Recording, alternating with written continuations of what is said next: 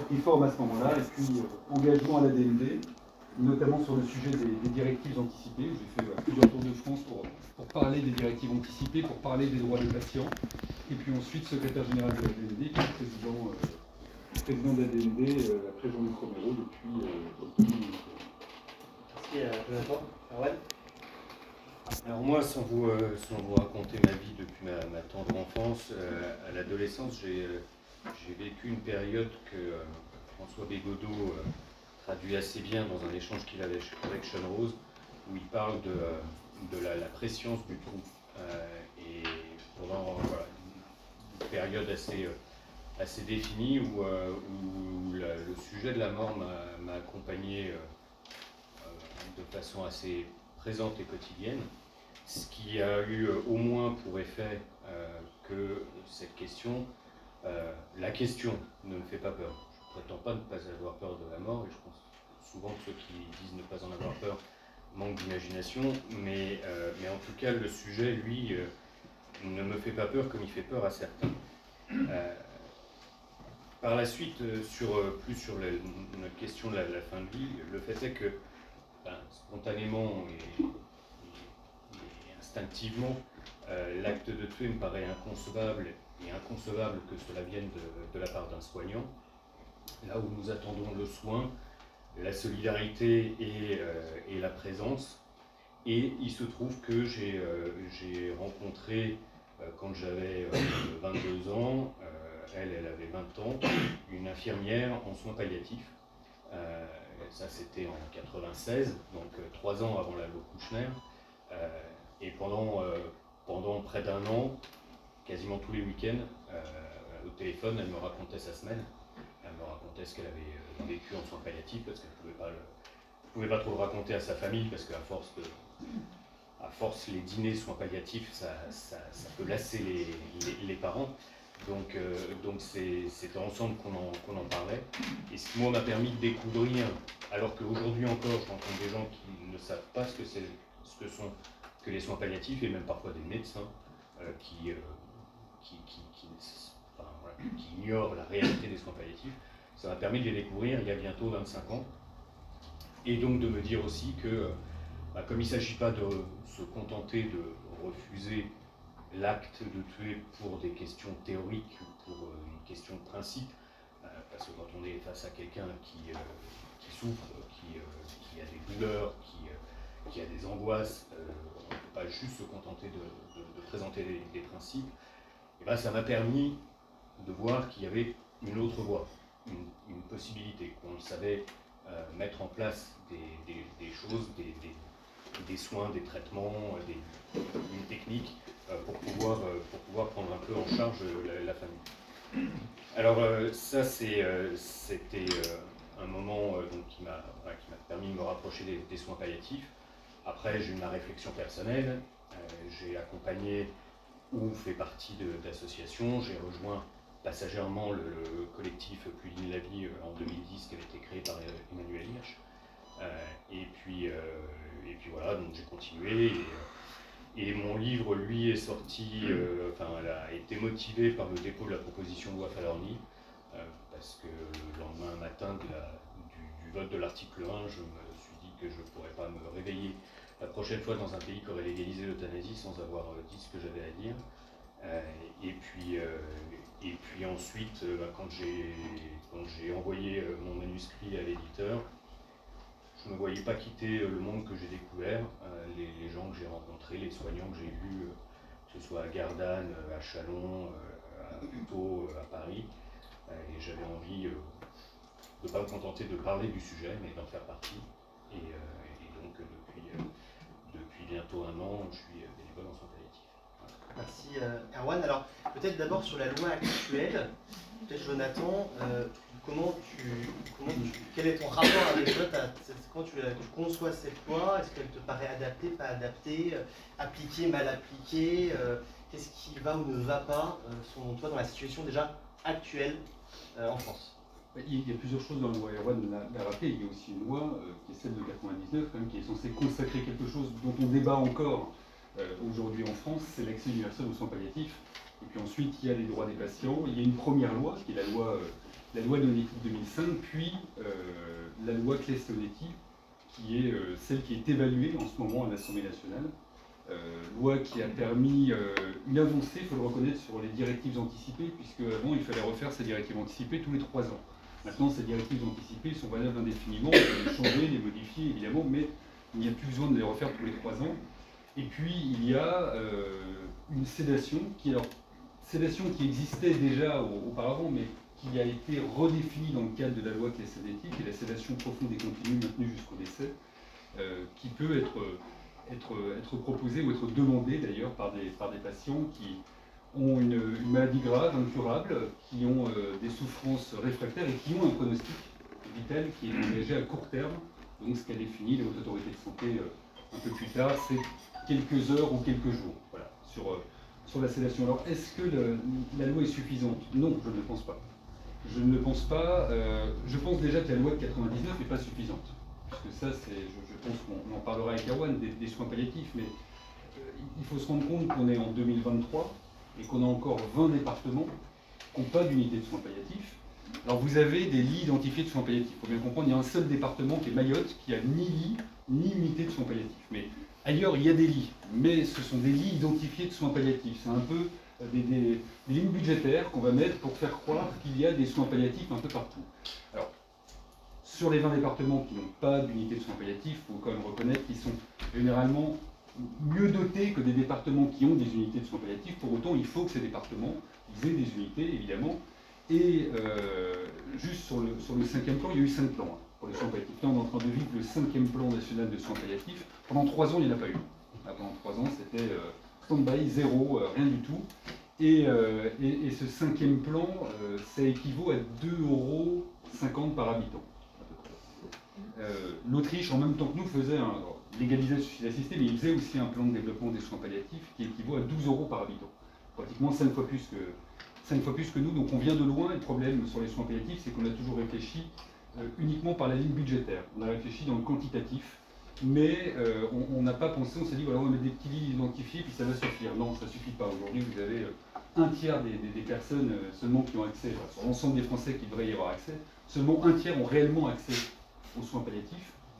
Et, et on le disait, il y a des médecins qui, ne connaissent pas les soins palliatifs, et c'est vrai qu'il y a une, il y a une vraie formation, il y a une vraie infusion de la culture palliative à faire dans notre pays, comme l'ont fait d'ailleurs de, de, nos voisins européens. Donc, de ce point de vue-là, la loi ne me paraît pas suffisante, évidemment. Et il, faut bien réaliser, moi je, ne pose pas, euh, dans le discours on verra, on a, on a, des discours évidemment différents avec Arwen là-dessus, mais je ne pose pas des soins palliatifs à l'aide active à mourir, et, et, je ne veux pas que ce soit l'un ou l'autre. Si c'est l'un ou l'autre, de toute façon, euh, ce sera perdu. On n'arrivera pas à répondre.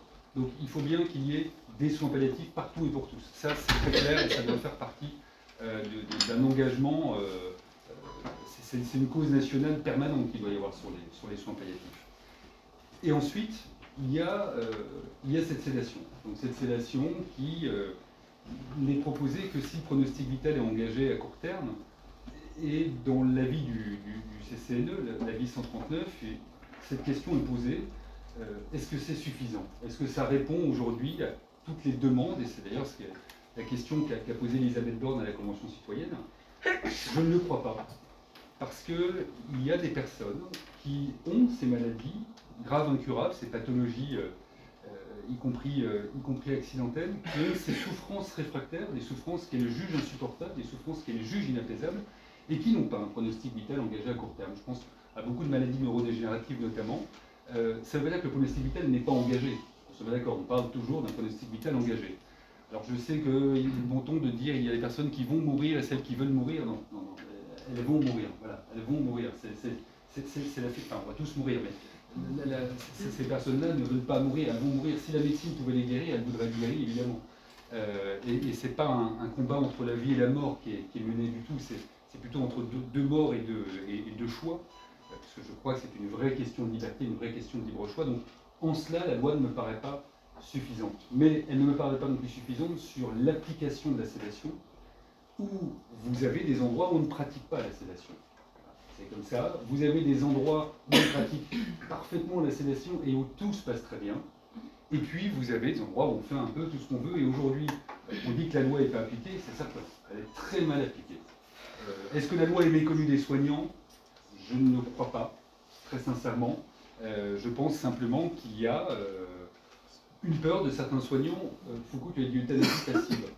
Ça me surprend toujours dans ce débat parce que soit on considère que la sédation est déjà une euthanasie, soit on considère, et donc ça veut dire l'acte intentionnel, puisque je pense qu'on va en parler avec Erwan de cet acte intentionnel, l'acte intentionnel est de donner la main, alors que dans l'esprit de la sédation, c'est pas ça, on altère la conscience, c'est l'endormissement, c'est comme ça dans, l'idée principale de la sédation, et l'intention n'est pas de provoquer la, de, provoquer la mort. Je, ne fais pas partie de ceux qui pensent que c'est une euthanasie passive, mais euh, on voit bien que ça ne convient pas à grand monde finalement cette sédation, parce qu'on a chacun, euh, chacun une propre définition. Donc voilà, pour tout cela, non, la loi, pour moi, il faut la faire, la faire évoluer, mais en écoutant tout le monde, en braquant personne, euh, les soignants, des, des soignants, des choses à dire, des soignants d'autres choses à dire, des citoyens ici, voilà. C'est vraiment une, une question qui touche à l'intime et c'est pour ça qu'il faut, euh, il faut un débat, un débat apaisé. Et on a- depuis décembre, on, on- on l'a, je crois, ce débat long et apaisé. Merci. Alors n'hésite pas aussi à réagir. Ouais. Excusez-moi, juste, euh. Juste euh, désolé pour le médiateur, mais Jonathan, quand tu parles, est-ce que tu peux t'adresser directement à la salle Oui, pardon. Non, non, mais euh, désolé pour vous parce Pardon, que c'est il y a vrai, la du coup, je gentillesse parlais. de vous répondre. J'étais parti avec Erwan, c'est pardon. vrai qu'Erwan Oui, oui. enfin, c'est le fait bien, il s'adresse à nous. peu plus fort. Voilà, on va et faire et plus fort également. directement à la On salle. va faire plus Excusez-moi fort. pour le médiateur. euh, D'accord ça va. Voilà, donc tu nous regardes euh, dans le flou, mais tu nous On regardes. va faire ça. Merci. Sans lunettes. Hein. Ça va être compliqué. hein. c'est pour ça, Erwan est plus proche, c'est plus simple. Ouais, ouais. C'est que de près, je vois pas bien moi. donc, Ok, merci, excusez-moi. Euh, ouais, sur le, le- la, fin de la loi, est-ce qu'elle est sa- satisfaisante, insatisfaisante, bien appliquée, bien mal appliquée? Euh, Paradoxalement, ou pas d'ailleurs, de la part d'un avocat, je dirais quand même que déjà la question n'est pas avant tout législative. On a une espèce de fébrilité euh, législative, euh, une espèce de volonté de faire des lois sur le sujet. Mais comme Jonathan l'a dit, si la loi réglait les problèmes, ça se saurait. Si la loi, si ce qu'on met dans la loi avait une transcription pratique, alors on aurait tous accès aux soins palliatifs partout en France. Parce que ça fait 25 ans que c'est proclamé. Donc on voit bien que euh, proclamer quelque chose dans la loi, ça a un intérêt assez relatif. Euh, Aujourd'hui, on a une situation qui, effectivement, est-ce qu'on peut se dire satisfait? Est-ce qu'on pourra jamais se dire satisfait d'une quelconque législation sur la fin de vie? Est-ce qu'on pense véritablement qu'on peut trouver par la loi une solution à, la situation humaine Je veux dire qu'on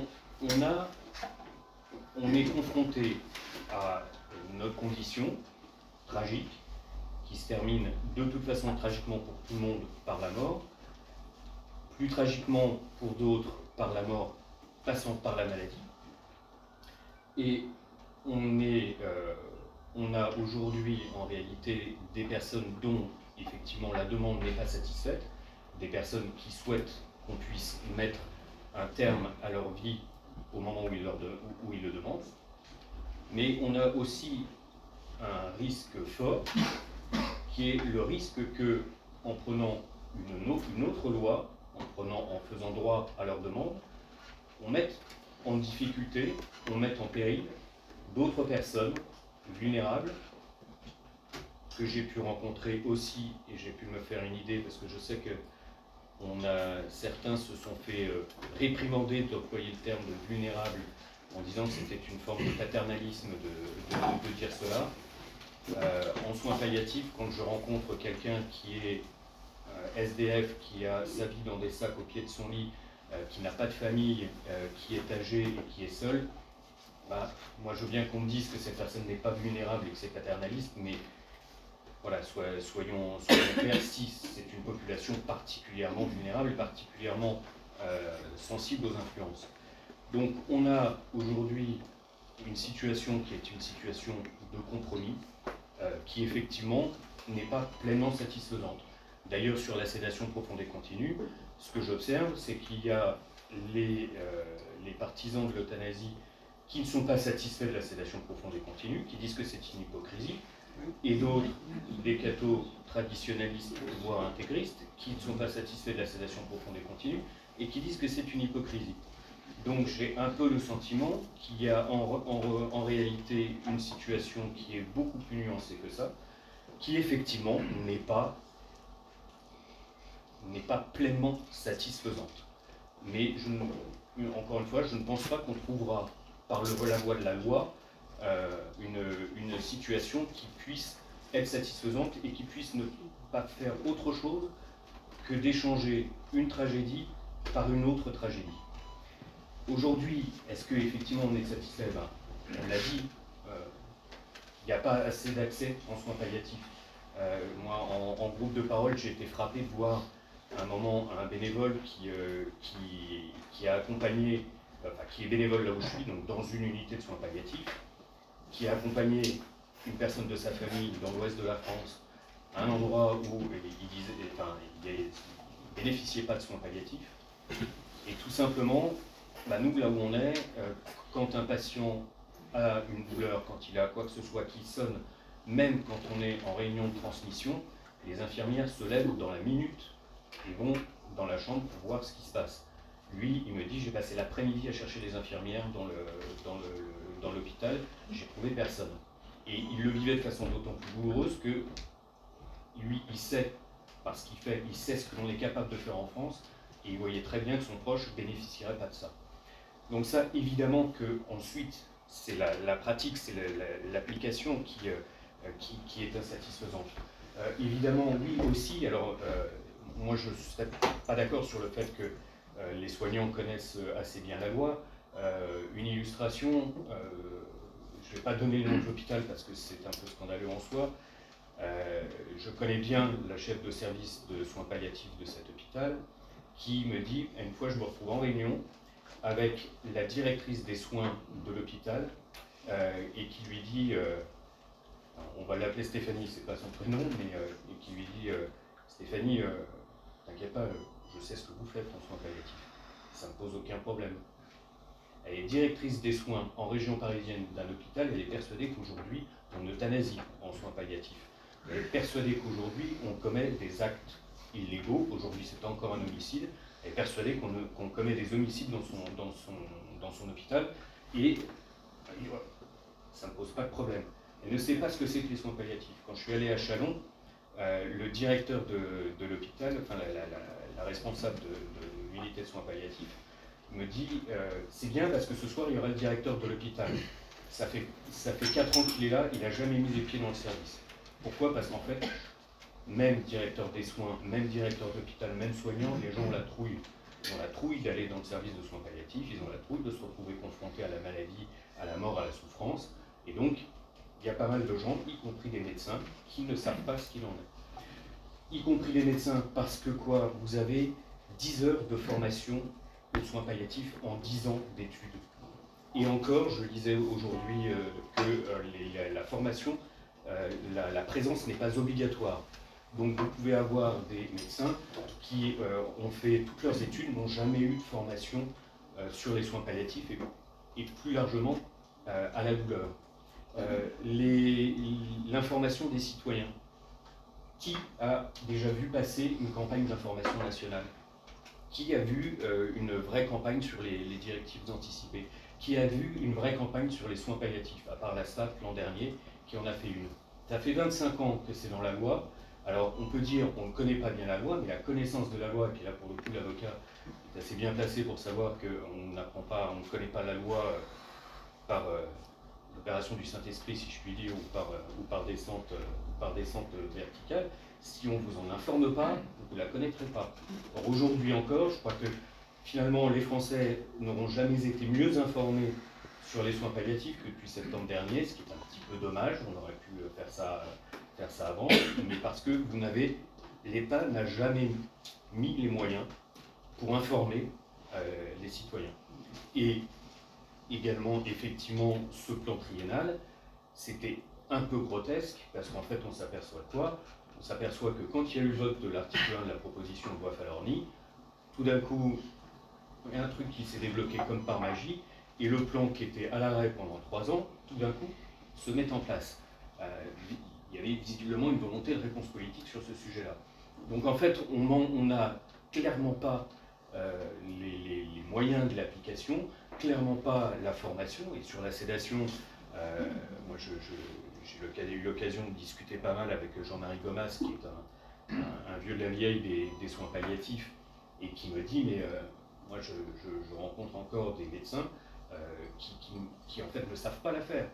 Euh, qui, euh, effectivement, quand on vous dit euh, qu'il y a des patients qui se réveillent, bah, les patients qui se réveillent, c'est parce qu'on ne sait pas faire la sédation profonde et continue. Mais si vous n'avez pas de formation à ça, bah, évidemment que euh, ça ne se fera pas. Euh, et évidemment que vous avez aussi euh, des, médecins qui sont mal à l'aise à l'idée de le faire, parce qu'ils ne savent pas le faire, parce qu'ils ne le font pas fréquemment, parce que c'est un acte technique qui n'est pas... Moi, je, enfin, je vous dis ça, je ne suis pas soignant, mais j'ai eu une, une formation dans le cadre du, bénévolat sur la sédation profonde, où j'ai appris que bah, la sédation, les personnes réagissent dans un facteur de 1 à 40 à la même injection de produit, et qu'en plus de ça, ça évolue dans le temps. Ce qui veut dire que vous ne pouvez pas vous contenter de, de, donner un cachet ou, de, euh, faire une, une- piqûre, et puis euh, c'est parti, euh, c'est la sédation. Non, il faut revenir plusieurs fois par jour, plus, voire toutes les heures ou toutes les deux heures, pour vérifier qu'on est toujours dans le bon dos- dosage. Donc ça, ça demande une compétence, ça demande un savoir-faire. Mais là encore, c'est pas parce qu'on a mis dans la loi euh, qu'il y avait euh, la, sédation profonde et continue que les médecins savent le faire. Et une dernière chose après, je, veux pas, euh, je, vais être trop long si je continue, Euh, mais, mais là encore, euh, quand je dis euh, euh, c'est pas avant tout une affaire législative. Les médecins, effectivement, Jonathan l'a dit, les médecins, ils n'ont pas attendu la loi Claes-Leonetti pour faire la sédation profonde et continue. Quand ils sont retrouvés face à des gens euh, qui faisaient une détresse respiratoire, ils n'ont pas, euh, pas appelé leurs députés en disant il faudrait faire passer une loi pour qu'on puisse faire une sédation profonde et continue. Euh, ça, c'est une question de pratique. Et la pratique, euh, elle n'a pas besoin, euh, elle de l'intervention du législateur qui, dire un peu trivialement, avec ses gros sabots, va venir euh, essayer de poser une solution dans une situation qui est faite de, de milliers de nuances et d'une palette de situations euh, extrêmement humaines. Euh, donc euh, voilà, moi je, aujourd'hui on a une loi, je n'estime pas nécessaire d'aller au-delà. Ce qu'il est nécessaire de faire, c'est, je ne veux pas répéter, mais effectivement, que la culture palliative même ne s'arrête pas aux soins palliatifs, que les soins palliatifs servent d'exemple au reste du secteur hospitalier, et que l'on déploie cette solution dans tout le pays. Ça, c'est une vraie action pour la fin de. Juste pour rebondir, mais c'est pour aller dans, le complément de ce que disait Erwan sur les, soins palliatifs. Il faut savoir que vous aviez des vignettes sur les médicaments. Il y avait une- ces vignettes-là, une partie de ces vignettes-là, c'était censé justement également financer le, le développement des soins palliatifs. Donc, ce qui n'a absolument jamais été fait. Et puis sur les directives anticipées, on ne sait pas combien de Français ont fait leurs directives anticipées, puisque vous n'avez pas de fichier national de directives anticipées. Alors, on estime, c'est le Centre national des, soins palliatifs et de la fin de vie qui estime que 7% environ des Français auraient rédigé, puisqu'on n'en sait absolument rien, auraient rédigé leurs directives anticipées, dont un tiers de plus de, plus de 65 ans. Il y a eu une campagne sur les directives anticipées. Il y en a eu une qui avait été lancée sous, euh, la présidence de François Hollande, mais ils l'ont arrêtée au bout d'une journée. Cette campagne avait coûté un million d'euros euh, parce qu'ils s'étaient trompés entre les personnes de confiance et les directives anticipées, c'était pas clair. Donc ils l'ont retirée au bout d'une journée, sauf que depuis, on s'est pas dit qu'on va un peu la corriger, la ressortir des cartons, euh, version nouvelle pour que ce soit compréhensible. Aujourd'hui, effectivement, on dit aux Français faites des directives anticipées comme si ça se rédigeait euh, là sur un coin de table, etc. Alors qu'il y a des vraies discussions à avoir et il y a un vrai rôle de l'État pour inciter euh, le personnel soignant à parler des directives anticipées, pour enfin faire ce fichier national des directives anticipées qui permettrait de faire respecter les directives anticipées des patients, mais qui permettrait aussi au corps médical de les connaître. Euh, Aujourd'hui, enfin, c'est quand même incroyable, c'est- la DMD qui a un fichier national des directives anticipées qui le gère gracieusement. L'État, je pense, pourrait quand même largement faire ce travail. Et si je ne me trompe pas, c'est même dans la loi de 2016, il y avait cette idée de création du fichier national et le décret d'application n'a jamais euh, jamais été appliqué. Sur, la, ce que disait Erwan sur le manque de formation, euh, etc. euh, vous y retrouvez euh, là-dessus Évidemment, et on a parfaitement raison. Enfin, J'aime beaucoup qu'on parle de, de- de culture palliative. euh, effectivement, il y a cette méconnaissance des soins palliatifs. Ou c'est pas cette méconnaissance, mais c'est cette idée que les soins palliatifs, c'est là où on va de toute façon, quand il n'y a plus rien à faire, on y va pour mourir. Alors qu'il y a des soins palliatifs qui sont de façon anticipée dès le diagnostic. Et, ça permet de pouvoir accompagner. Il ne faut pas se mentir, les soins palliatifs, c'est là où on ira la majorité d'entre nous, si il y en a en quantité et en qualité. Mais dans la formation, on va nous dire, c'est quelques heures. Comment on peut imaginer que ce soit quelques heures non obligatoires sur les soins palliatifs? Non, il faut réussir dans l'ensemble du corps médical euh, à parler des soins palliatifs. Les médecins généralistes ont leur rôle à jouer sur euh, la médecine palliative pour l'orientation de, leurs patients. C'est les premiers qui sont, euh, confrontés à ça. Et euh, oui, il y a un vrai, travail de, formation, vrai, vrai travail de culture palliative, mais comme, de nos voisins européens qui ont réussi à le faire, même parfois en légalisant les actifs à mourir, mais ils ont réussi à, ce qu'on fasse parler des soins palliatifs partout dans l'hôpital et que ce ne soit pas cantonné et que ce ne soit pas ignoré et qu'il n'y ait pas des moyens mis dessus. Maintenant, mettre que des moyens, ça servira à rien. Ça, c'est ça. Non, je, enfin, c'est- enfin, je, je- suis d'accord, mais je voulais aussi signaler que vous pouvez trouver euh, sur le, site de la SFAP, euh, qui ont sorti le week-end dernier, un livret de propositions euh, pour les soins palliatifs. Il y, a, y a plein de choses à mettre en œuvre. Je veux dire que là, on, va, on va être en désaccord, et ça, ça clarifiera les choses, mais j'ai tendance à penser que ce débat récurrent sur l'euthanasie euh, masque les, autres sujets. Parce que quand vous regardez, peut-être un tout petit peu moins ces dernières semaines, mais quand vous regardez les débats télévisés euh, que l'on a, vous avez un, débat annoncé sur la fin de vie. En fait, on débat de l'euthanasie pendant, toute l'émission. Euh, mais là, ce que l'on pourrait faire, parce qu'en pratique, ce qu'évoque l'ASFA, on se demande pourquoi c'est pas fait. Pourquoi depuis 25 ans on ne l'a pas fait.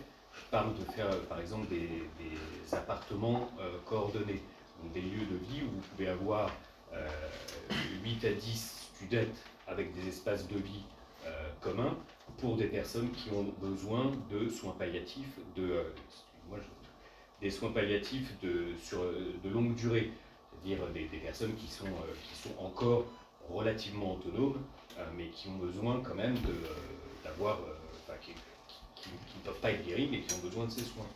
Euh, on parle aussi, là on en parle un peu plus, de l'infirmière de pratique, enfin l'infirmière, désolé je suis un peu sexiste, mais, euh, mais, mais en, termes de proportion, c'est quand même, euh, on parle quand même plus souvent d'infirmière.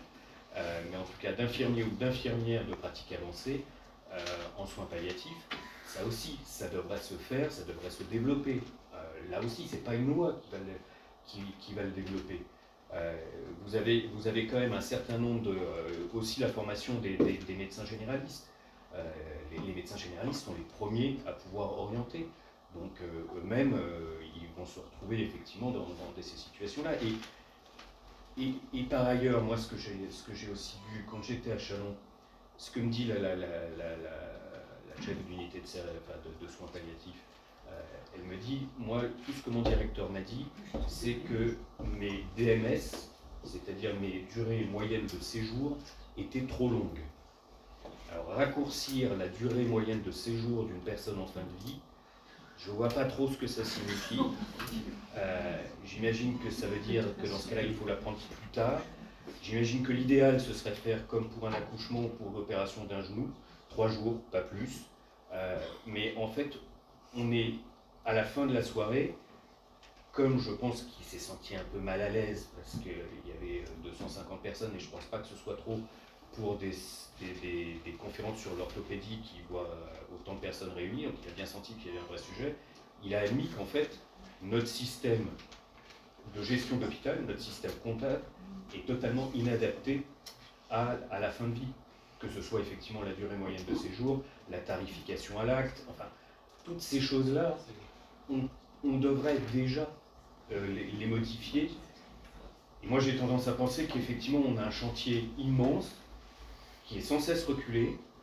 Et j'aimerais être convaincu qu'il n'est pas toujours reculé parce que, quelque part, derrière la tête de nos décideurs, il n'y a pas l'idée qu'on trouvera une autre façon de régler un peu la situation. Alors, je vois déjà des mains qui se lèvent, donc euh, Ouais. l'idée, l'idée hein, encore une fois, comme je le disais au début, on va encore discuter une vingtaine de minutes, et puis il y aura la place pour les questions, d'accord? Donc là, plutôt, Jonathan Denis, donc là on a bien, je pense, compris un peu euh, votre constat sur euh, aujourd'hui ce qui existe.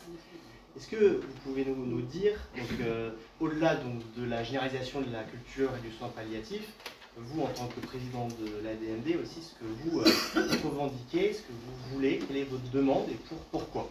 Alors, à côté de l'accès universel aux soins palliatifs et du développement de l'hospitalisation à domicile et des équipes mobiles de soins palliatifs, euh, on part du principe que, effectivement, à l'ADLD, mais c'est pas à mais voilà, on sait que ça, infuse aussi dans, dans la société française, c'est une demande de légalisation de l'aide active à mourir. Alors, je pense qu'il faut dire les mots comme ils sont, et je pense que là-dessus, avec Erwan, on sera parfaitement d'accord. Euh, c'est la légalisation de l'euthanasie et du suicide assisté. Et à un moment donné, on peut essayer de masquer les mots, mais pour masquer les mots, on ne va pas au fond des choses.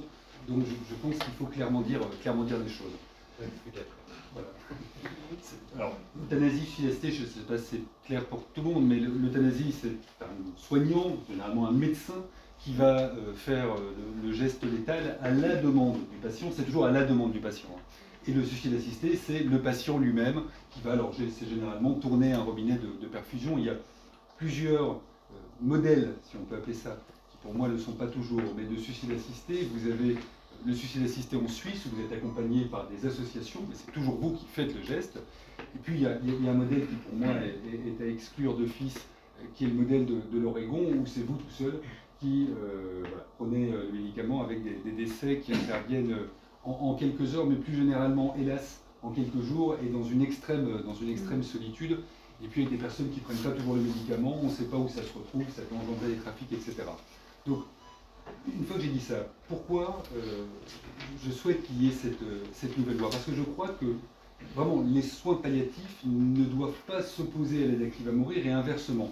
Ça ne veut pas dire qu'il ne faut pas écouter les craintes, qu'il ne faut pas écouter les peurs, qu'il ne faut pas écouter les convictions de certains soignants qui disent mais pour moi ce n'est pas un soin. Moi je l'entends parfaitement.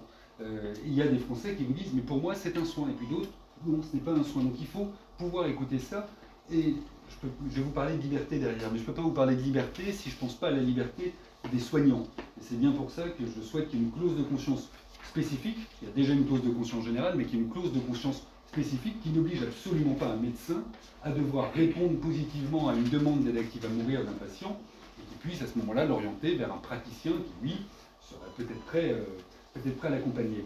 Euh, dans, le, cadre légal, parce que je pense qu'il faut clarifier aussi les choses. Euh, au niveau de la DMD, on avait fait une proposition de loi qui date de, qui date de 2018, euh, et, et donc il a une chose simple, c'est toute personne capable, atteinte d'affections pathologiques ou accidentelles graves et incurables, au stade avancé ou terminal, dont le pronostic vital n'est pas engagé spécifiquement à court terme, et qui a des souffrances réfractaires, qui a des souffrances inapaisables, qui a des souffrances qu'elle juge insupportables, peut demander une aide active à mourir. Mais ce n'est pas la personne qui va demander une aide active à mourir et le médecin qui va dire oui, oui, très bien, on accompagne de cette façon-là. Non, c'est là, c'est pareil, on va avoir un débat là-dessus, mais à l'étranger, ça ne se passe pas de cette manière-là. Et il y a évidemment la présentation déjà de soins palliatifs, de différents accompagnements thérapeutiques qui peuvent exister. Il faut que le médecin soit arrivé à la certitude que le, choix et la, la demande réfléchie, claire, réitérée est la seule solution aujourd'hui. Et on ne parle pas non plus de pronostic vital engagé à 10 ou 20 ans. C'est pour ça que j'ai bien parlé de stade avancé ou terminal. Et euh, alors ça, c'est après la loi, effectivement, on la définira ou ne la définira pas. Ça, ce sera à voir déjà s'il y a une évolution de la loi. Mais il faut déjà qu'on soit bien dans ce cadre-là. et ça évite de partir dans n'importe quel sentiment, dans n'importe quel mensonge autour de tout ce qui peut, se passer. Euh, voilà, sur le cadre. Pourquoi je pense que c'est de la liberté? Je, crois vraiment qu'il voilà, il y a cette question de libre choix et d'une loi qui ne s'impose pas aux autres. Et surtout, d'une loi, et c'est pour ça que je parle également des soins palliatifs fortement, je refuserai toujours que l'aide active à mourir puisse être un choix par défaut. On n'est pas du tout dans une société qui peut être amenée à proposer cela. Donc je crois qu'une loi protège les soignants et les soignés, et une loi encadre. Euh, une loi d'égalité, on l'a parlé, l'inégalité euh, criante sur, euh, sur l'accès aux soins palliatifs, mais il faut regarder ce qui se passe chez nous. Il y a une inégalité financière. Si vous avez les moyens, financier si vous entrez dans le cadre défini par la Suisse. Si vous avez 10 000 euros, pour dire très clairement les choses, et que vous entrez dans ce cadre légal-là, vous pouvez aller en Suisse bénéficier d'un suicide assisté. Si vous... C'est plutôt 25 000, désolé. Alors ça dépend. euh, alors après, Partout. Ah, Après, partout, voilà. monsieur. il y a- il y a partout. plusieurs choses. J'ai pris tous mes renseignements. Donc, Alors, si vous avez des associations qui vous prennent 25 000, Oui. rayez-les. Non, Rayez-les. c'est- ils ne prennent pas 25 000, ils prennent, comme vous dites, 10 000, ok Oui.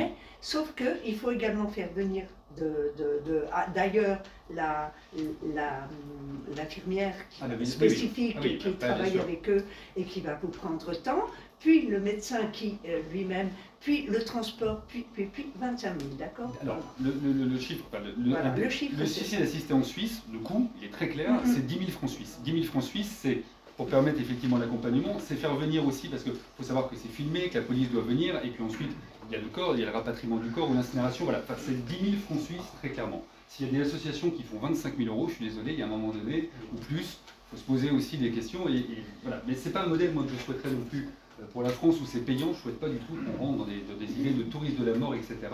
Mais c'est une solution qui existe si vous avez les moyens financiers. Si vous habitez dans des zones transfrontalières à la Belgique, c'est ce qu'on appelle des zones d'organisation d'accès aux soins transfrontaliers, vous pouvez vous faire soigner par un médecin en Belgique et vous faire rembourser ces soins par la sécurité sociale française. C'est-à-dire qu'aujourd'hui, vous avez des Français qui, en toute légalité, vont bénéficier d'une euthanasie en Belgique et se faire rembourser les soins préparatoires, parce que l'euthanasie, vous allez me dire, ils s'en fichent, les soins préparatoires à une euthanasie par la sécurité sociale française, qu'elle interdit elle-même sur son territoire. Donc il y a cette inégalité territoriale qui existe. Et on sait, il y a des, Français qui partent, euh, également en Belgique parce que ils n'ont- pas la réponse aujourd'hui, euh, en France. Donc voilà l'aspect sur, l'égalité. Et puis il y a la fraternité. C'est pareil, ça va, nous opposer, mais je, crois qu'une société de fraternité, c'est une société qui soit prête à accompagner tout le monde. Alors la promesse de non d'abandon, on va peut-être pas l'entendre de la même façon avec, euh, avec mais moi je pense que la promesse de non d'abandon, ça peut être également dans l'accompagnement si le médecin l'accepte une nouvelle fois. On ne parle pas de consentement du médecin, on parle de consentement, on parle pas pardon, de consentement du patient, on parle de consentement du médecin. C'est le patient. Ici, c'est le médecin qui consent ou pas suivant le, cadre légal. Et je crois qu'il y a voilà, des médecins qui se disent effectivement, c'est un dernier acte de soin, c'est dans l'esprit de la fraternité et de la solidarité d'accompagner de, de cette façon-là. On peut être en désaccord, et, je vais vous dire une chose très simple. Alors, il y a la laïcité que, que parce que je- je crois qu'il faut aussi respecter absolument toutes les consciences sur ce, sur ce sujet et, et que euh, si, si pour des convictions religieuses on est opposé, euh, ben, ça me paraît normal de pouvoir les exprimer. Moi je ne suis pas de ceux qui vont vous dire euh, les religions n'ont pas le droit de débat, euh, voilà. Non, alors j'ai dit une chose simple. J'ai dit une chose simple, on va y revenir Erwan. Oui, Mais il y a toujours des petits problèmes de lecture entre, entre, entre nous, très souvent. Quand je signe une tribune pour dire que les religions n'ont pas à définir une ligne rouge, qui était un texte qui avait été euh, donné dans le Parisien, je ne dis pas les religions n'ont pas le droit de parler, je me mettais à la Sorbonne discuter avec l'ensemble euh, des cultes et ça me paraît bien normal qu'ils puissent s'exprimer sans dépasser les lignes rouges et quand c'est fait dans un cadre, on va dire serein et apaisé, si c'est pour pas raconter qu'on euthanasie des enfants autistes en Belgique, moi ça me va. Du moment où on parle là-dessus, c'est clair que là, je ne respecte plus la parole, du, la parole des, des cultes qui a pu être prononcée là-dessus. Mais voilà la manière dont je vois cette, dont je vois cette loi. Et quand je vous parle de, fraternité, je crois qu'on peut toujours changer d'avis. Et moi, j'ai pas de vérité, j'ai pas de certitude. Et j'ose espérer que personne n'a de vérité ou de certitude sur la, sur, sur la question de la fin de vie. Mais c'est justement parce qu'on ne sait pas que je ne me permettrai pas de dire je dois te l'interdire, etc. Et on le voit bien, moi je pense notamment à Paulette Guinchard, qui était ministre socialiste, qui avait signé toutes les tribunes anti-aide active à mourir. Elle en avait tout à fait le droit, elle était opposée à ça. Et puis quand elle s'est retrouvée face à la maladie, Paulette Guinchard est partie bénéficier d'un suicide assisté en Suisse. Elle a décidé de le rendre public avec son époux pour justement montrer qu'effectivement, bah, il y a cette possibilité quand on est face à la maladie de pouvoir se dire que le libre choix d'exister et le champ des possibles d'exister. Et puis, euh, ça peut rassurer. Voilà. On le voit dans, dans- différents pays, savoir que, in fine, vous serez respecté. Ça ne veut pas dire qu'in fine, vous demanderez une aide à mais que, in fine, vous pourrez être respecté dans votre choix. Ça peut rassurer, ça peut permettre de se dire, je suis prêt à faire un autre accompagnement, je suis prêt à vivre d'autres choses. Il y a quand même 9 demandes sur 10 en, Belgique pardon, qui ne vont pas au bout. hein. Soit parce qu'il y a des soins palliatifs de, qualité, on arrive à les accompagner dans les soins palliatifs, soit parce qu'il y a des décès qui peuvent se, passer avant, mais une nouvelle fois, c'est pas parce qu'on demande une aide active à mourir qu'on ne peut pas être accompagné aussi d'une autre façon, d'une autre façon évidemment. Mais voilà, il- pour moi, ça s'inscrit vraiment dans cette devise républicaine-là, et surtout de ne jamais imposer cela à quiconque. Une question. euh, Alors, je veux juste dire sur le fait que ça ait lieu dans un lieu d'inspiration chrétienne que Jonathan Denis a été. euh, même pas posé de questions, il y est allé comme ça. Donc Je vais vous voilà, je vais vous faire une confidence, d'autant moins que j'ai été très très loin dans. J'ai été élevé totalement dans la, dans la foi catholique, donc ça me, ça me dérange, me dérange pas du tout. euh, C'est pour ça que voilà, je, crois que les religions ont aussi le, droit de parler. Je suis, marié avec une personne très religieuse qui est totalement opposée pour elle. Elle ne souhaitera absolument pas en bénéficier parce qu'elle est convaincue que voilà, sa foi doit primer par rapport à ça, mais qui ne comprend pas qu'on puisse l'interdire à d'autres. Donc j'ai aucun souci avec, les, religions, au contraire. Je- effectivement, on a un problème de lecture. Euh, moi, j'entends votre discours euh, très ouvert, très tolérant. Je ne suis pas d'accord. Quand vous écrivez cette tribune, c'est agressif. Quand vous écrivez que la parole des religions met en péril les institutions, c'est- une façon de dénier le droit euh, de s'exprimer. Et on va le dire clairement, Monseigneur au Petit, on sait quelle est sa situation aujourd'hui. Je veux dire que se saisir de- d'une déclaration d'un archevêque aujourd'hui sans, diocèse, se saisir des tweets de euh, l'abbé Viau qui représente personne, qui n'a pas de ministère euh, et qui est un gars euh, ultra minoritaire dans l'Église pour en déduire qu'il y a une mise en péril des, insti- des institutions par le discours religieux, pour moi, c'est une tribune d'intimidation. Donc, je pense qu'il faut être un peu, euh, un peu cohérent quand même dans, dans ce que l'on dit. Alors, bon, pour revenir sur, euh, sur ces questions, euh, tout d'abord sur la, question du soin, je voudrais quand même lire dans l'avis éthique qui, a été publié ce matin là, que, par les, les- enfin, 13 organisations de soignants qui, qui l'ont adopté. Le soin, enfin je suis désolé, là c'est peut-être un peu mon côté, euh, mon côté comment dire, euh, Monsieur côté- Pacha. Oui, si vous voulez, mais je suis aussi juriste. Ah, ça, c'est ça. Les deux vont ensemble. Euh, les, les- les mots ont des définitions, euh, et des définitions, euh, que ce soit par l'Académie de médecine, la Haute Autorité de Santé ou l'Organisation mondiale de la santé. On ne peut pas euh, simplement dire, pour moi, ça c'est un soin, pour moi, ça c'en est pas un. Pour... Il y a une définition, je vous en lis qu'une parce qu'il y en a trois. Euh, définition par l'Académie de médecine. En médecine, soins en médecine, ensemble des mesures et actes visant à faire bénéficier une personne des moyens de diagnostic et de traitement lui, mettant d'amé- lui permettant d'améliorer et de maintenir sa santé physique et mentale. On ne peut pas dire qu'un acte qui consiste à administrer la mort permette d'améliorer et de maintenir la santé physique et mentale de la personne. Je veux bien qu'on souhaite, l'euthanasie, mais qu'on ne me dise pas que ça rentre dans la définition du soin.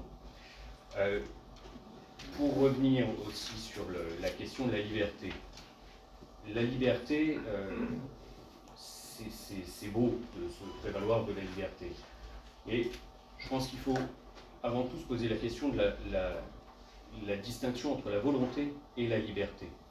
Vous avez euh, en ce moment euh, un certain nombre de cas. J'ose espérer qu'on n'évoluera pas comme au Canada et que notre système de sécurité sociale nous protège davantage qu'il ne protège les gens au Canada. Mais néanmoins, il y a des situations qui sont éclairantes. Vous avez une, une jeune femme, Jennifer Hatch, euh, qui est des malades chroniques, qui a cherché pendant 10 ans à bénéficier de soins médicaux, qui a eu du mal à en trouver parce qu'ils ont aussi, comme en France, aussi des difficultés avec des zones qui sont des déserts médicaux. Donc elle ne trouvait pas les, les soins. Et en juin dernier, elle a dit à, euh, dans, un- dans une émission télévisée à une équipe de C7 TV, puisque je n'accède pas aux soins de la vie, je vais peut-être pouvoir accéder aux soins de la mort. Et là, elle a fait une demande, euh, là ils appellent ça de d'AMM, d'aide médicale à mourir, euh, et ils ont considéré qu'effectivement, elle était dans une situation qui la qualifiait pour l'euthanasie. Elle avait une souffrance suffisante pour l'euthanasie.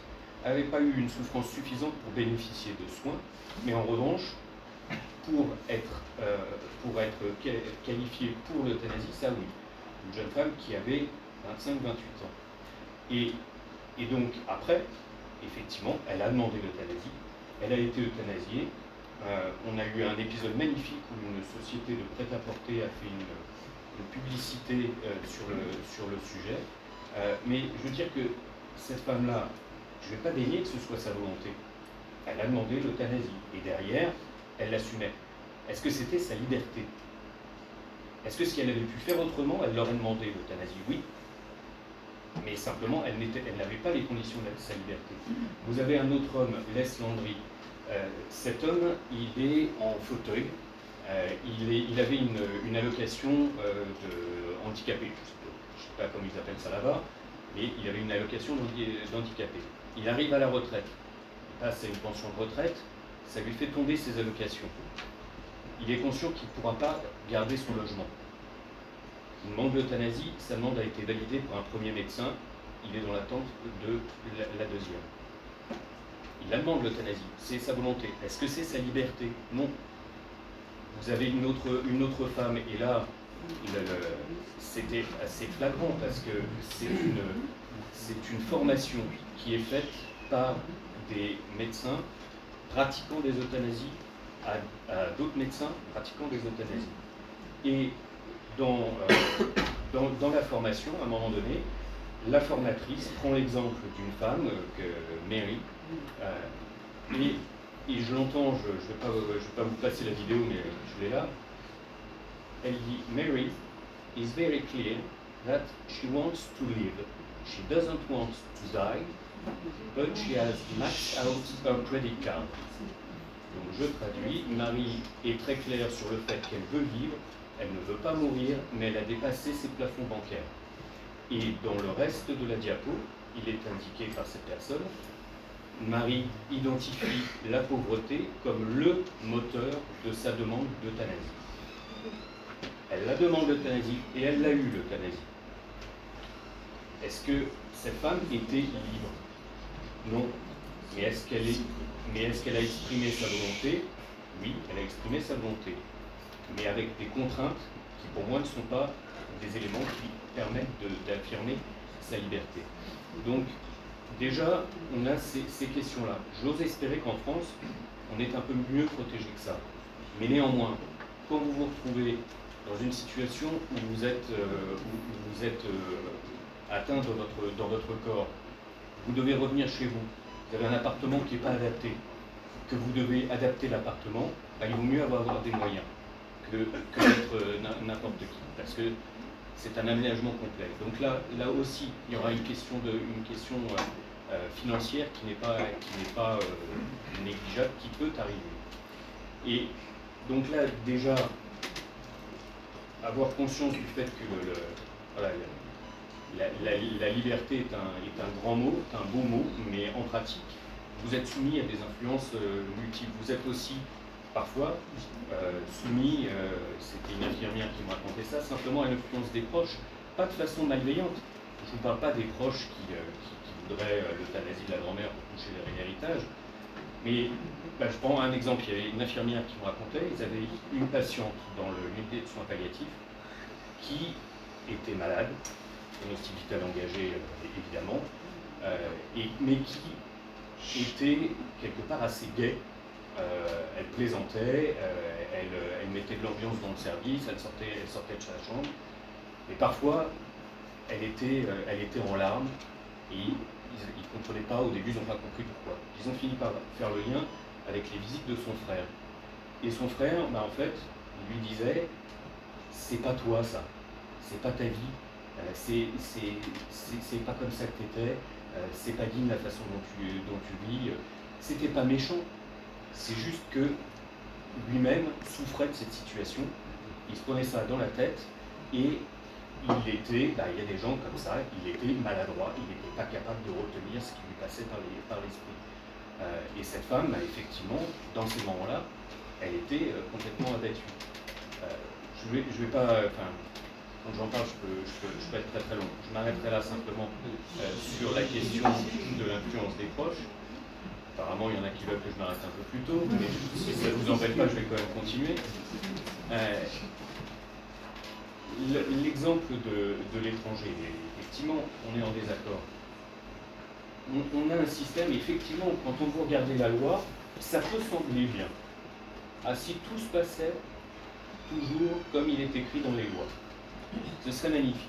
Moi, j'ai débattu avec Corinne Bonost, euh, médecin belge qui a écrit, euh, moi, médecin catholique, je pratique des euthanasies. Euh, et je, débat avec elle au début de l'année dernière, et elle me fait une présentation du système belge où tout est merveilleux. Et elle me dit on a une société qui va bien, une législation qui est bien faite, euh, il faut faire confiance aux médecins, pourquoi se mettrait-il en difficulté? De la part de quelqu'un qui est censé être un contrôleur, moi je préférerais qu'elle contrôle qu'elle soit simplement dans la confiance vis-à-vis de gens qui ont un pouvoir de vie et de mort malgré tout. Et je lui dis, bon, voilà, vous nous avez expliqué ce que vous sur la Belgique, mais euh, je vois aussi qu'en Belgique, on euthanasie pour des MLA. Euh, je, m'attends, je me demandais comment elle me répondrait. Donc, la DMLA, pour ceux qui euh, ne le savent pas, c'est la dégénérescence maculaire liée à l'âge, donc une perte totale ou partielle de la vue, qui évidemment n'engage pas le pronostic vital. Et elle me raconte une histoire, effectivement, d'une euh, dame de 90 ans euh, qui, euh, qui, qui- perd la vue, qui, euh, qui a chuté euh, deux, trois fois, euh, qui la dernière fois s'est fait une fracture, qui ne veut pas aller en maison de repos. Et elle me dit, mais qu'est-ce qu'on a comme proposition pour elle? C'est l'envoyer en maison de repos? Alors, alors qu'elle souffre? Bah non. Qu'est-ce qu'on a comme proposition pour elle? C'est l'euthanasie, et cette dame a été euthanasiée. C'est une dame qui n'avait pas une maladie qui mettait en, en- en- en cause, en question son pronostic vital. C'était son choix. Hein. Et C'était à elle de décider, non il y a des conditions légales, vous savez. Et Il y a une société. Ouais. Bon, du coup, on va, on va peut-être juste. Est-ce qu'il y a une réaction par rapport à ce qui a été dit on passe maintenant euh, aux questions qui ont l'air nombreuses Non, les réactions avec Aaron, on fait assez de débat, on va pas perdre de temps sur les réactions. C'était quatre très bons cas euh, par rapport euh, à tous les autres cas. Effectivement, je ne crois pas, on parle du modèle du Québec, je pense qu'il faut mettre les choses. On peut jouer sur toutes les peurs. C'est pas du tout le modèle, on n'a pas le même modèle de soins, fort heureusement, que dans, euh, que, que dans ce pays-là. Si Euh, maintenant, j'avais proposé, j'ai proposé à Erwan qu'on aille ensemble en, en- en Belgique, parce qu'effectivement, on ne doit pas croiser les mêmes personnes en Belgique, on ne l'a pas fait. Mais l'invitation tient toujours, tout comme pour euh, les, les soins palliatifs. Je, Si je revois, moi j'aimerais beaucoup, mais je, je, je, je te l'avais dit, hein, j'y vais, je, viendrai avec, euh, avec plaisir dans unités. unité Ah bon, on peut les faire, on peut faire aussi, on peut faire euh, avec euh, Carrefour Cannes, donc on peut en faire plein, il n'y a j'ai pas de souci. C'est pas, euh, je j'ai pas de problème avec ça. Mhm. Sur la Belgique, Je pensais que vous y étiez déjà allé. Sur la Belgique, donc vous pensiez que je n'avais jamais mis les pieds en soins palliatifs, c'est différent. Sur la Belgique, on peut raconter tout n'importe quoi, pas, pas de souci avec les Belges. C'est méchant belge d'ailleurs. hein. C'est- on euthanasie tout le monde en, Belgique et la, loi ne fait que, que s'augmenter alors qu'il n'y a jamais eu d'évolution sur la loi. La seule évolution qu'il y a eu, effectivement, on peut la discuter en France, c'est par rapport aux mineurs. Je rappellerai juste que la sédation profonde et continue maintenue jusqu'au décès en France, c'est majeur et mineur. Donc on peut se poser des questions effectivement sur les, sur les mineurs. Moi je crois que les Belges, c'est un modèle qui pour moi me conviendrait quand je pense à la loi de 2002. Ils ont fait trois lois. Droit des patients, accès aux soins palliatifs, peut-être en discuter des soins palliatifs en Belgique qui sont quand même bien mieux développés qu'en France. Et ben, ben, quand, on a 2,9 lits pour 100 000 habitants, euh, en soins palliatifs, elle est loin derrière non. la France. On va reprendre tous les, tous, tous les trucs. Moi, je- euh, j'ai le temps, il n'y a pas de souci. Mais il y a plus de lits en unité de soins palliatifs en Belgique qu'en France. Point. C'est comme ça. C'est un fait. Mais je vais, je vais m'arrêter, madame. Je vais m'arrêter. Il n'y a pas de souci. Je c'est un si on parlait trop avec Aaron, on va s'arrêter. Il n'y a pas de problème. Mais, mais voilà, moi c'est un modèle. Voilà. S'il y avait un pays, effectivement, c'est un, c'est un modèle vers lequel j'aimerais euh, j'aimerais qu'on puisse se diriger. On va laisser la parole à la salle. Merci. On peut déjà les applaudir.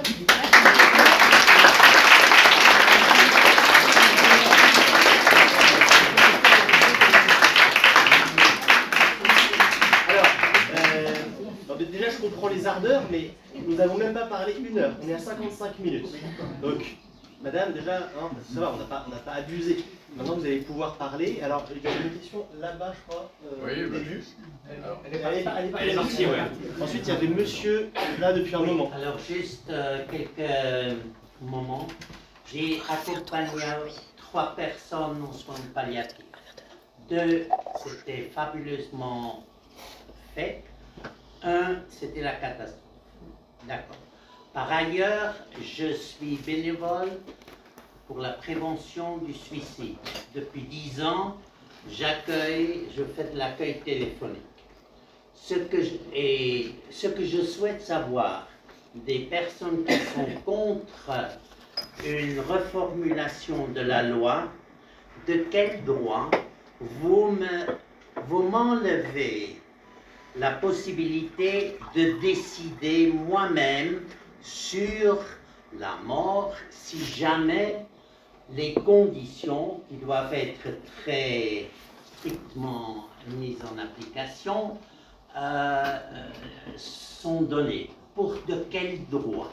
Parce que quand vous regardez ailleurs, en Espagne, au Portugal presque, en Belgique, euh, en, en Autriche, bientôt en Allemagne, pour de quel droit en France vous pensez que le peuple euh, ne puisse pas euh, me donner ce droit Évidemment, il n'y a pas de solution parfaite. Ça, je suis tout à fait d'accord.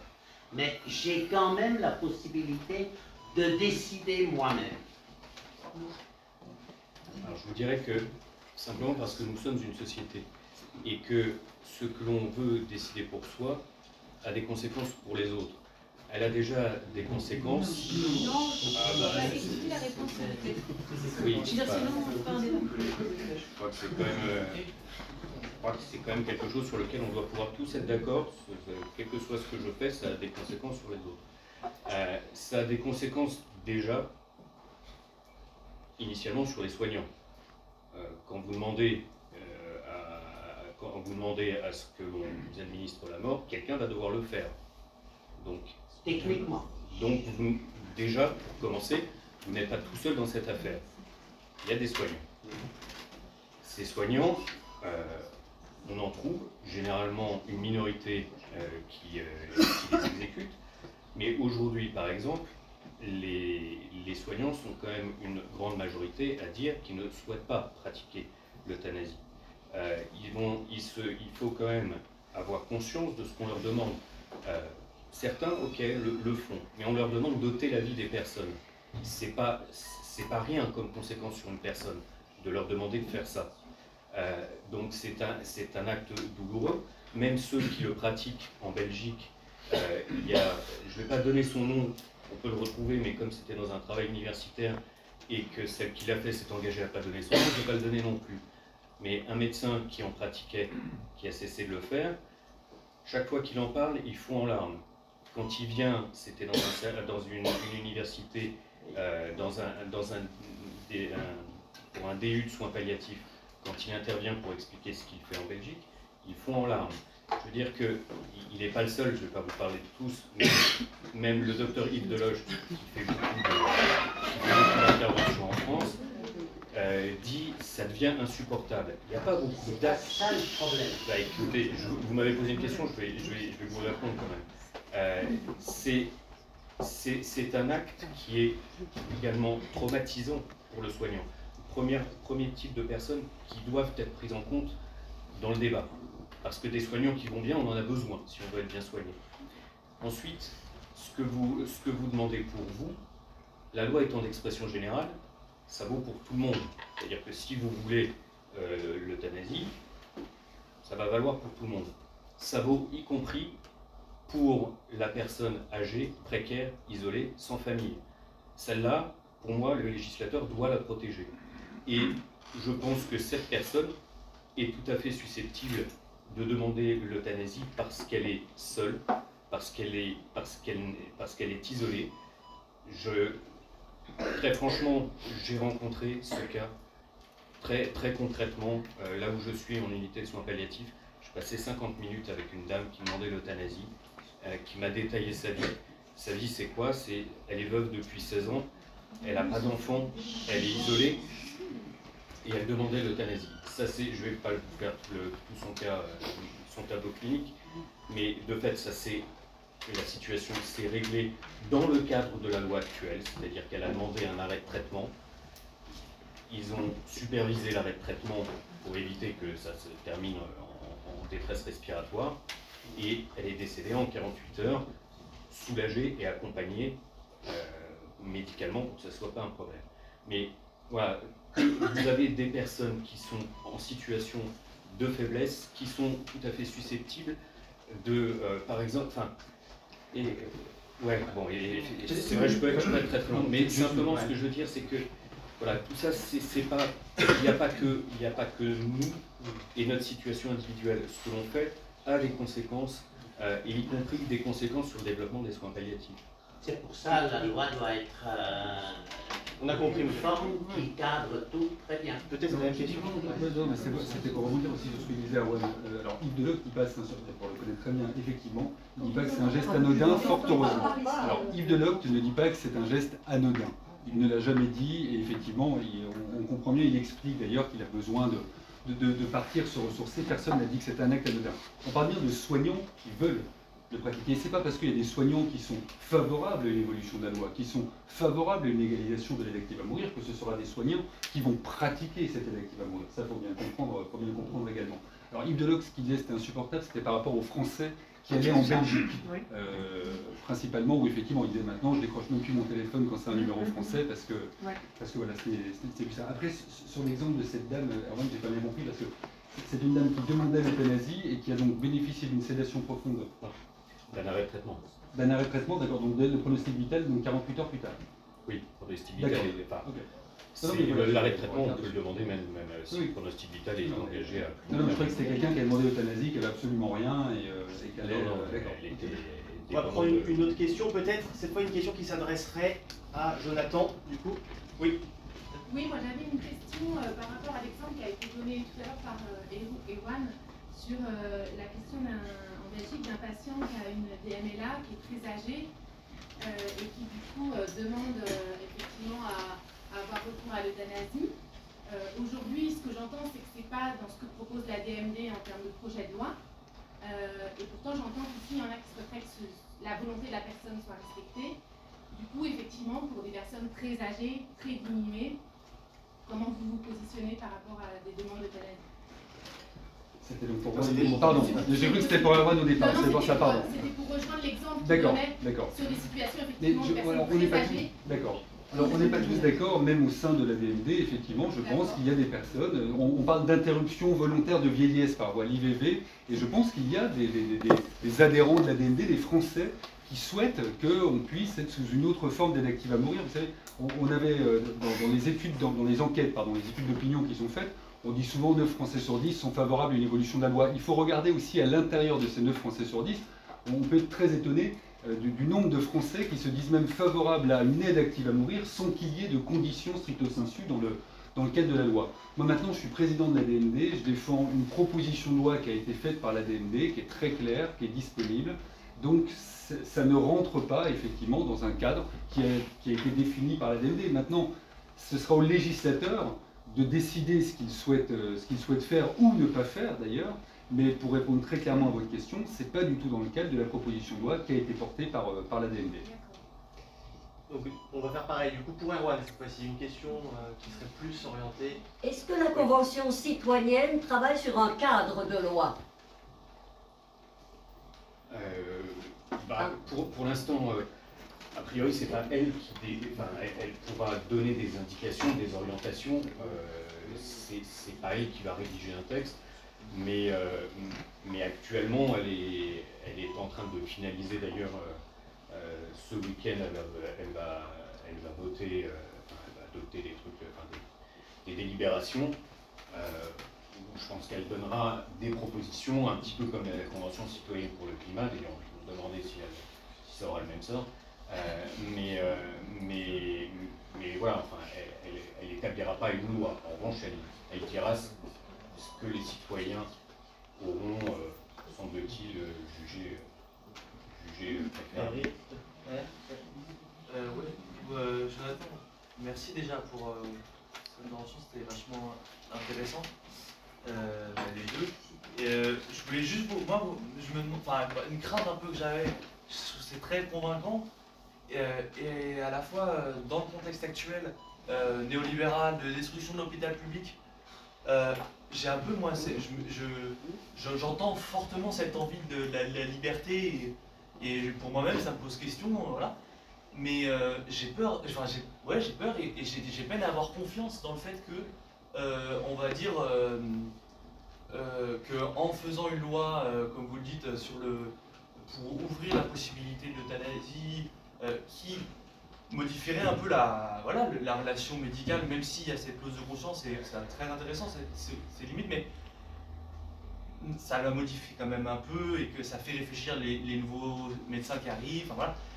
Dans le contexte où euh, on a euh, public de moins en moins financé, où on a euh, des pressions sur de lits et tout ça, euh, comment, ben, comment on peut se dire que euh, on ne tombera pas soit dans une situation où, comme dans certains États des États-Unis, il y a la clause de, ou, de, ou au Chili, la clause de conscience fait qu'on peut nulle part avoir l'avortement, et du coup ça ne sert à rien d'avoir fait une loi, euh, ou euh, dans, dans, dans, l'autre cas, euh, en fait l'aide active à mourir est proposée un peu systématiquement parce que, euh, parce, parce que et pas à, à cause de cette euh, destruction qui, qui, en fait empêche la mise en place effective des soins palliatifs. En fait, aujourd'hui on n'a pas, on n'a rien qui nous permette de dire on va vraiment les faire ces soins palliatifs efficaces pour tout le monde. Ah bah, alors après, l'aide à mourir n'est jamais proposée. euh, de- de Oui, oui, non, sais, oui. Elle, elle n'est jamais proposée, hein, C'est-. Ah, mais il n'y a pas de loi. C'est le contraire, c'est le contraire. Oui, elle est demandée, mais elle n'est jamais qui proposée. demande, un patient qui demande euh, la sédation le moment, elle peut se, elle peut se, se frotter à, à une réunion de, de soignants qui refusent. Ah, mais ça s'appelle la collégialité, effectivement. Oui, Sur la voilà. sédation, vous pouvez la demander. Bah, comme c'est- ah oui, après, alors, je, je vais juste répondre, on en parlera après la sédation. Juste répondre. Je suis désolé, je vais répondre par là, si vous ne m'entendez pas par là, je suis désolé. Je vais bien regarder les deux personnes quand, quand je réponds. Euh, alors le système de soins, là le débat dont on parle, c'est un débat qui infuse dans la société depuis 40 ans. Alors effectivement, oui, il y a la question de l'hôpital public. Et alors, c'est pas parce qu'on va avancer peut-être vers une nouvelle loi qu'il ne faut pas renforcer évidemment l'hôpital public, il ne faut pas mettre les moyens sur le loi grand sur l'autonomie, etc. Moi je vois vraiment cela comme quelque chose de global. Euh, maintenant, je ne crois pas parce qu'il y a un effondrement de l'hôpital public que demain, s'il y a une loi, on va proposer l'aide active à mourir, on va débrancher des respirateurs pour libérer des lits. Si je prends cette phrase-là, c'est pas par hasard, c'est pour vous répondre précisément. Cette phrase, c'est Jean Lenetti qui l'a déclarée. Jean Lenetti, qui au moment de sa loi, il n'y a pas toute cette crise de l'hôpital, a déclaré qu'il lui était arrivé, comme tout le monde, Jean Lenetti pense que c'est comme tout le monde, mais de débrancher des respirateurs pour libérer des lits, alors qu'aujourd'hui, c'est euh, faute pour être contre, euh, contre l'aide active à mourir. Donc, je, crois qu'il faut de toute façon renforcer euh, l'hôpital euh, l'hôpital public. Après, sur la clause de conscience, ce qui est intéressant, c'est vrai qu'on parle de l'hôpital public, parle de clause de conscience, euh, je parle vraiment d'une clause de conscience spécifique, pas une clause de conscience institutionnelle. Et effectivement, je, ne vois pas du tout qu'il y ait des établissements qui puissent dire chez moi, on ne pratique pas l'avortement, chez moi, on ne pratiquerait pas si ça existait, l'aide active à mourir, etc. Mais qu'il y ait des soignants qui ne le fassent pas. Une nouvelle fois, hein, il y a des soignants qui peuvent être favorables, mais qui ne souhaiteraient pas le faire. Et je l'entends euh, euh, parfaitement. hein. Et donc c'est pour ça que je tiens vraiment également à cette cause de conscience spécifique et individuelle. Je, voudrais répondre aussi, parce qu'effectivement, je pense que vous posez une bonne question, parce qu'en en fait, on prend une loi avec la situation actuelle, mais les choix qu'on va poser, on ne les pose pas pour euh, 2023, on les pose pour euh, 2050, 2070, 2080, 2100. Euh, on aura en 2070 200 000 centenaires en France, on en avait 200 en 1970. Euh, on aura, ces gens-là auront des enfants de 75 ans, on va avoir une pression euh, sur le système euh, hospitalier qui n'a aucun rapport avec ce que l'on vit aujourd'hui. Euh, et évidemment, j'ose espérer qu'on ne va jamais proposer à des gens âgés de, de- partir pour libérer un lit. Mais quand vous écoutez des personnes âgées en, en fin de vie, le nombre de fois où elles vous disent spontanément j'ai pas ma place ici, je veux, je veux pas être un poids. Quand euh, j'avais interrogé Claire Fourcade quand j'ai préparé mon livre, je lui ai dit est-ce que c'est quelque chose que tu entends Et elle a rigolé, elle m'a dit c'est pas est-ce que je l'entends, est-ce qu'il y a un jour où je l'entends pas? Euh, Et c'est tout le temps. Donc je veux pas être un poids. Il y a une, une jeune femme, une québécoise dont la, grand-mère a été euthanasiée. Euh, ils ont reçu après une carte d'une amie de la maison de retraite qui lui disait ça lui ressemble tellement, elle ne voulait jamais déranger personne. Euh, et demander à, un certain âge, où il y a souvent une question de dépression qui se mêle, euh, à ne pas être un poids, ben, quand, on, quand on va avoir la possibilité de vous faire partir, est-ce qu'on va résister? Est-ce que quand effectivement on va avoir euh, des difficultés à, apporter les, moyens nécessaires à l'hôpital, on, va, on va mettre en place ce qu'il faut pour, euh, pour vérifier et puis pour, pour en fait pour vous, pour vous apporter la réponse à votre angoisse plus que, euh, que l'euthanasie. Et sur la clause de conscience, juste quand même, parce que c'est un point important, euh, d'une part, enfin, je pense qu'il faut pas se. D'abord, les soignants vous disent qu'ils n'en veulent pas. Euh, ils, expliquent qu'en fait, justement, bah, c'était la fameuse promesse de non-abandon. Eux, vis-à-vis de personnes en fin de vie qui leur confient leurs douleurs, leurs angoisses, ils s'impliquent en leur disant non, on, va, rester là. Ils disent je ne peux pas dire je vais rester là et dire en même temps mais quand ça tournera vinaigre, clause de conscience et, euh, et, et- on fera autrement.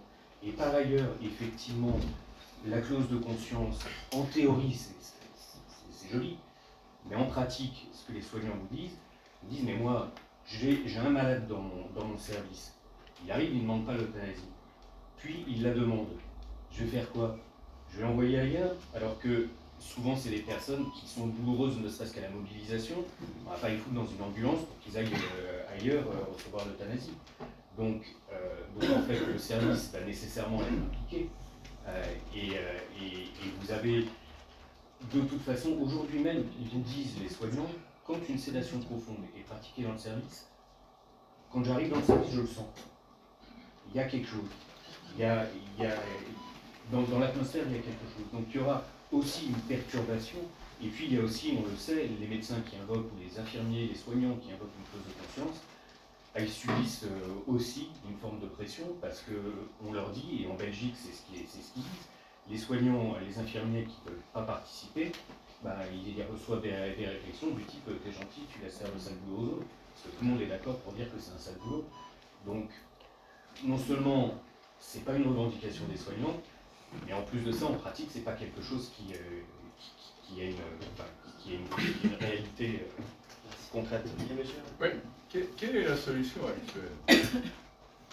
On, on fait, on fait des euthanasies euh, discrètes. Tout à l'heure, on disait Leonetti en a pratiqué, sans aucun contrôle. Alors, par la loi, il devrait y avoir des contrôles. Mais actuellement, on le sait très bien. Ça se fait clandestinement. Ça se fait par des gens qui sont bien équilibrés, pas équilibrés, et moi, je ne peux pas décider personnellement si je veux me faire euthanasier. Je pense que c'est moi, le, le- le- malade, qui peut décider, pas le médecin. Pas, pas, pas- pas le curé. Moi. Non, mais il y a beaucoup. Non, il n'y a pas beaucoup, mais vous avez, vous avez fait allusion tout à l'heure à la- à la- à l'article 1 de la loi Falorni. Pourquoi on n'a été qu'à l'article 1 Et encore, il a été très difficile de voter cet article 1. Parce qu'il y a eu un, il y a eu un, un lobby euh, de- d'intégristes qui a empêché de discuter la, la loi. Donc elle n'a pas pu être votée. Je vous laisse la responsabilité des appeler intégristes. hein, je pense que C'était. Alors cette loi, cet article 1. C'est peut-être un peu exagéré, mais. Cet article 1 de la proposition de loi Falorni prévoyait notamment la possibilité de pratiquer une euthanasie pour des personnes qui étaient avaient des souffrances physiques ou psychiques. Ce qui signifie notamment qu'on pouvait euthanasier des personnes souffrant de dépression. Je ne pense pas que tout le monde ait compris. Oui, mais on n'a pas laissé discuter là. Euh, L'article 1 a été voté, mais de toute façon, c'est ce qu'elle L'article qu'elle 1 tout seul. Voilà, mais moi je me félicite que des députés se soient opposés à cela. Parce que je ne veux pas que dans mon pays on euthanasie des gens dépressifs. Ça, je comprends bien. Vous, a- vous avez, vous avez un point de vue, et je le respecte. Mais c'est un point de vue philosophique, religieux. Mais moi, ah ouais, il est philosophique, hein. Tout à l'heure, tout à l'heure, vous avez, vous avez, vous avez, un- vous avez élevé un point de droit. Vous avez répondu à ce monsieur qui avait un fort accent que, que la décision, sa décision emporterait des conséquences sur la société. Il y a quand même un principe dans le droit français qui est que n'est pas interdit ce qui ne porte pas euh, euh, un inconvénient aux autres. Atteinte à la liberté. Donc, vous- absolument, merci madame. Donc, ce monsieur-là, il n'allait pas, atte- il n'allait pas créer un problème pour la liberté des autres. Pour ma liberté à moi, il n'allait pas en créer. Pour la vôtre non plus. Juste, restons en droit, on a un code du travail. Non, c'est le code du travail. Non, Attendez, on ne va pas rentrer dans les détails. Je parle des principes de la loi, ben, je- ben, si vous me parlez, moi je vous réponds. Oui. On a un code du travail. Est-ce qu'un salarié peut faire ce qu'il veut? Le code du travail, c'est un petit détail. terminer une phrase quand même. Est-ce qu'un salarié peut faire ce qu'il veut? Non. Mais s'il s'il dit, moi je travaillais deux jours et deux nuits, la loi ne l'y autorise pas. Pourquoi? C'est pourtant sa volonté. Parce que s'il le fait, il, il met la pression. Vous prenez un exemple ridicule comme les exemples que vous avez pris tout à l'heure. C'est des, c'est- c'est des- c'est des petits détails. Ok, je, je suis ridicule, mais je vais continuer à l'être parce que ça me plaît. Euh, on a aussi un code de la consommation. Dans le code de la consommation, le consommateur ne peut pas faire ce qu'il veut. Il ne peut pas décider ce qu'il veut. C'est quand même étonnant qu'on protège le salarié, le consommateur, et qu'on ne, qu'on ne lui permette pas de faire ce qui est pourtant sa volonté, mais que quand on parle de la mort, on ne protège plus personne. Vous, ne pouvez pas juste considérer que ce que, vous faites, effectivement, bah, la, société et le législateur est là aussi pour appréhender les conséquences de votre demande sur l'ensemble de la société. Par ailleurs, quand vous dites il y a des euthanasies clandestines, euh, d'une part, euh, par définition, c'est clandestin. Alors on dit il y a plein d'euthanasies clandestines en France. Personne ne sait combien il y en a. Vous rencontrez les médecins, non Mais vous pouvez pas me laisser parler Non, non, je vous laisse parler, mais vous rencontrez les médecins. Le des, et débrancher des, des appareils, c'est une possibilité. Mais précisément, l'euthanasie, c'est ce qu'on faisait il y a 40 ans quand on ne savait pas faire autre chose. Euh, Aujourd'hui, on sait faire autre chose. Et des euthanasies clandestines, c'est pas le fait qu'il y ait une loi qui l'empêchera. Vous aurez toujours des gens disposés à enfreindre les nouvelles conditions. En Belgique, vous avez des euthanasies clandestines aussi. Vous avez entre 20 et 50% des euthanasies qui ne sont pas déclarées. Sauf que, sauf Et que là, le président de la commission de quand on me dit ça va être contrôlé, le président de la commission de contrôle de l'euthanasie, on l'interroge en lui disant, vous savez qu'il y a des, des cas qu'il y a des cas doutés. Il répond, oui, mais on ne contrôle que ce qui est déclaré. Les cas douteux, forcément, ils ne sont pas déclarés, donc on ne les contrôle pas. Alors qu'on ne vienne pas me dire qu'en pratique, on a une situation qui est contrôlée en Belgique. Effectivement, quand, quand on contrôle ce qui est déclaré et qui va bien, on en conclut que ça va bien. Mais on ne contrôle rien d'autre. Merci Erwan. Euh, Jonathan, à ça Non, alors bon, après, tout nous oppose sur la Belgique avec Erwan, mais euh, alors, personne n'a dit plein d'euthanasie. On a vraiment des soucis depuis quelques années, vous et moi, sur, sur, les, sur les termes. Personne n'a dit il y a plein d'euthanasies clandestines qui se font en France. Il y a des euthanasies clandestines qui se font en France. Voilà. Si on, après, on peut reprendre le rapport de l'INED et le lire de deux façons, mais effectivement, on ne sait pas combien il y en a, c'est le, le fait des euthanasies clandestines. Alors, si on ne sait pas combien il y en a en France, c'est quand même très fort qu'on arrive à savoir combien il y en a en Belgique. C'est Il y a- clandestine. Alors, parlez-moi vous de cette expliquez étude. comment on le sait. Ah, ben alors. Bon, bah, je vais en parler de cette étude. Donc, qui dirait qu'il y a 50% des euthanasies clandestines qui se font en Belgique. Cette étude a donc demandé des, des études sur des situations médicales de fin de vie. C'était la même chose que l'étude de l'INED. Et donc, des, des personnes ont demandé à des médecins qui avaient pratiqué notamment des sédations, puisqu'il y a la sédation en Belgique, qui avaient donné euh, sur, des, sur des médicaments, et donc qui considéraient que ces gestes-là pouvaient être requalifiés par des médecins d'euthanasie. Et donc qu'il y avait sur cet ensemble, notamment sur la Flandre, euh, sur la Flandre des euthanasies clandestines qui pouvaient, euh, qui pouvaient avoir lieu. Je ne vous dis pas qu'il n'y a pas d'euthanasie clandestine qui ont lieu en Belgique, qu'on soit bien d'accord. Ce n'est pas mon discours. Maintenant, j'ai du mal à croire qu'il y aurait autant d'euthanasie clandestine en Belgique qui se pratiquerait quand il y a une loi et qu'il faut un médecin qui remplisse un dossier, qui transmette une commission de contrôle. Je ne vois pas pourquoi des médecins s'amuseraient à surtout ne pas remplir ce, ce- cela pour, euh, pour faire n'importe quoi. Maintenant, oui, il y aura peut-être des personnes qui font n'importe quoi. Oui, il y en a peut-être en Belgique. Oui, il y en a déjà en France. Et oui, il y en aura peut-être en France. Mais la loi, justement, elle encadre, elle protège. Et quand quelqu'un déconne, eh ben, il y a une justice. À ce moment-là, on fait confiance à la justice pour pouvoir, euh, pour pouvoir statuer. Et ce sera le cas pour des médecins qui feraient absolument n'importe quoi. Aujourd'hui, sur la fin de vie en France, on ne sait rien. Il n'y a pas d'études. Je rappelle qu'il n'y a pas de contrôle sur la sédation. On ne sait pas réellement comment sont pratiquées les sédations. Il y a effectivement plus d'observatoire de fin de vie, c'est devenu le Centre national des soins palliatifs et de la fin de vie. On ne sait pas combien il y a de directives anticipées. On ne sait absolument rien en France parce que tout reste très opaque. Et une loi, je suis désolé, permettra quand même aussi d'y plus clair, de statuer les choses, de les clarifier et de dire ce qui peut se faire de ce qui est totalement illégal. Et c'est ce qu'on voit dans les, pays, euh, dans les pays européens. On peut une nouvelle fois ne pas être d'accord sur la légalisation de l'addictive à mourir, mais ne pas être d'accord, c'est ne pas non plus raconter qu'aux Pays-Bas, en Belgique, alors le Luxembourg, on s'en moque, j'ai jamais compris pourquoi, pourtant il y, a, il y a une loi quand même dans le Luxembourg, mais ils ne doivent pas être intéressants au Luxembourg, mais en Suisse, à Québec, au Canada, dans l'Oregon, en Autriche, en Espagne, bientôt au Portugal, enfin, on ferait tout et n'importe quoi. Je veux dire, Il a un moment donné, il faut aussi se poser et regarder les choses comme elles existent, et peut-être prendre des expériences, bonnes ou mauvaises, on peut avoir un avis là-dessus. Mais il- il- voilà, être opposé, c'est une chose, ça ne veut pas non plus être la porte ouverte à pouvoir raconter que euh, en, en Belgique, on, on fait tout et n'importe quoi. Et, et franchement, nos voisins belges en ont vraiment marre là-dessus. Et, et aimeraient mieux qu'on se soucie un peu de nos soucis en France plutôt qu'on vienne leur donner des, des leçons chez eux. Et Monsieur au pull rouge. Moi, je voudrais euh, dire pourquoi, recentrer un petit peu le débat, dire pourquoi moi j'adhère à la DMD. Parce que, euh, on a évoqué les maladies euh, type cancer tout ça, il y a vraiment de grosses souffrances, mais les maladies euh, neurodégénératives. Ça commence doucement. Je ne sais pas si vous avez été voir comment ça se finit.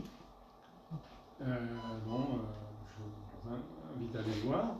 Toute personne, pour moi, c'est pour ça que j'adhère à la je veux avoir une loi qui permette à toute personne de mettre fin à sa vie quand, par exemple, euh, on est atteint de, Parkinson, qu'on ne peut plus lasser ses chaussures, qu'on tremble, qu'on ne peut plus dessiner si on aime dessiner, qu'on ne peut plus jouer, qu'on qu'on tombe par, par terre.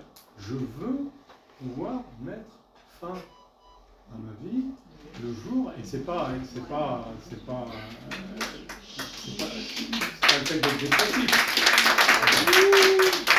J'ai Parkinson, je me soigne, jamais je n'accepterai d'être une larve. Je suis un sportif, j'ai 75 ans, je, veux, je ne donne le droit à personne euh, de m'interdire de me suicider, clairement. Merci pour ce témoignage. Euh, Moi, je sais pas. Moi, je suis médecin généraliste. Euh, donc, j'étais beaucoup à la PHP, donc j'ai vu comment ça se passait. C'est vrai, je suis d'accord avec vous, le manque euh, de formation sur le soin palliatif, tout à fait d'accord. Je pense que moi, je me suis renseignée et j'ai beaucoup appris sur euh, tout ce que pouvait apporter le soin palliatif, sur notamment les demandes à mourir des patients. C'est vraiment très intéressant d'écouter, euh, et je pense qu'en tant que médecin, on devrait beaucoup plus euh, enfin, être au courant des expériences, de, ce que ça fait sur les gens, sur leur psychologie, sur leur liberté. Et c'est vrai que donc on entend les demandes de patients. Je me demandais s'il y avait des soignants dans la salle. Euh, Enfin, pour moi, les demandes, enfin, je les ai rencontrées. Euh, maintenant, je travaille à domicile avec des gens en fin de vie. Et, euh, et je pense qu'il y a vraiment la question, on en parlait tout à l'heure, de la liberté. Peut-être que je, te la poserai à toi, enfin à vous deux peut-être.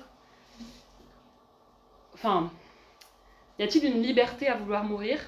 Je pense qu'il y a vraiment un vrai débat philosophique. Il est, il est vraiment très fort et intéressant. Et je pense qu'on peut. Enfin, j'ai pas de réponse. Je la pose. En tout cas, c'est une question que je me pose énormément face aux demandes.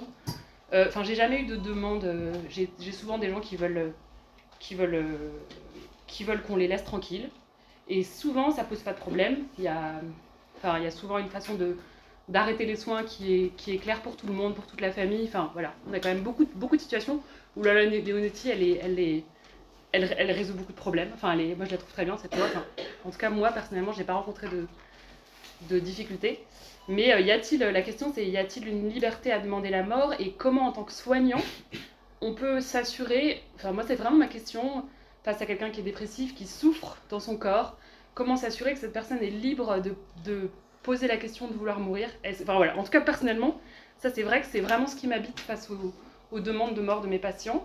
Euh, parce que vous, vous, parlez, vous parlez en tant que patient, et moi je parle en tant que soignant, qui est de la personne à qui on va demander de, de, de- de donner cette mort, donc forcément c'est un sujet qui, qui est émouvant. C'est une question de- qu'on demande aux soignants. Voilà, et je ne sais pas s'il y a d'autres soignants dans la salle, c'est intéressant d'avoir d'autres euh, avis, mais voilà, bon, c'est Non, non, mais c'est non, non, mais une grande question. Alors, sur la liberté, oui, enfin, mon, mon avis est oui, il y a une liberté à disposer de son corps, il y a une liberté à disposer de sa mort, mais c'est- mon avis, c'est ma philosophie, je ne demande pas qu'on la, qu'on la partage. Après, ce qui est intéressant dans ce que vous avez dit, c'est sur les demandes qui peuvent exister. Et effectivement, la loi Leonetti, je ne suis pas là à monter sur la table à vous dire cette loi, faut la chiffonner, on la jette à la poubelle. Je ne suis pas là non plus à vous dire c'est un trésor national.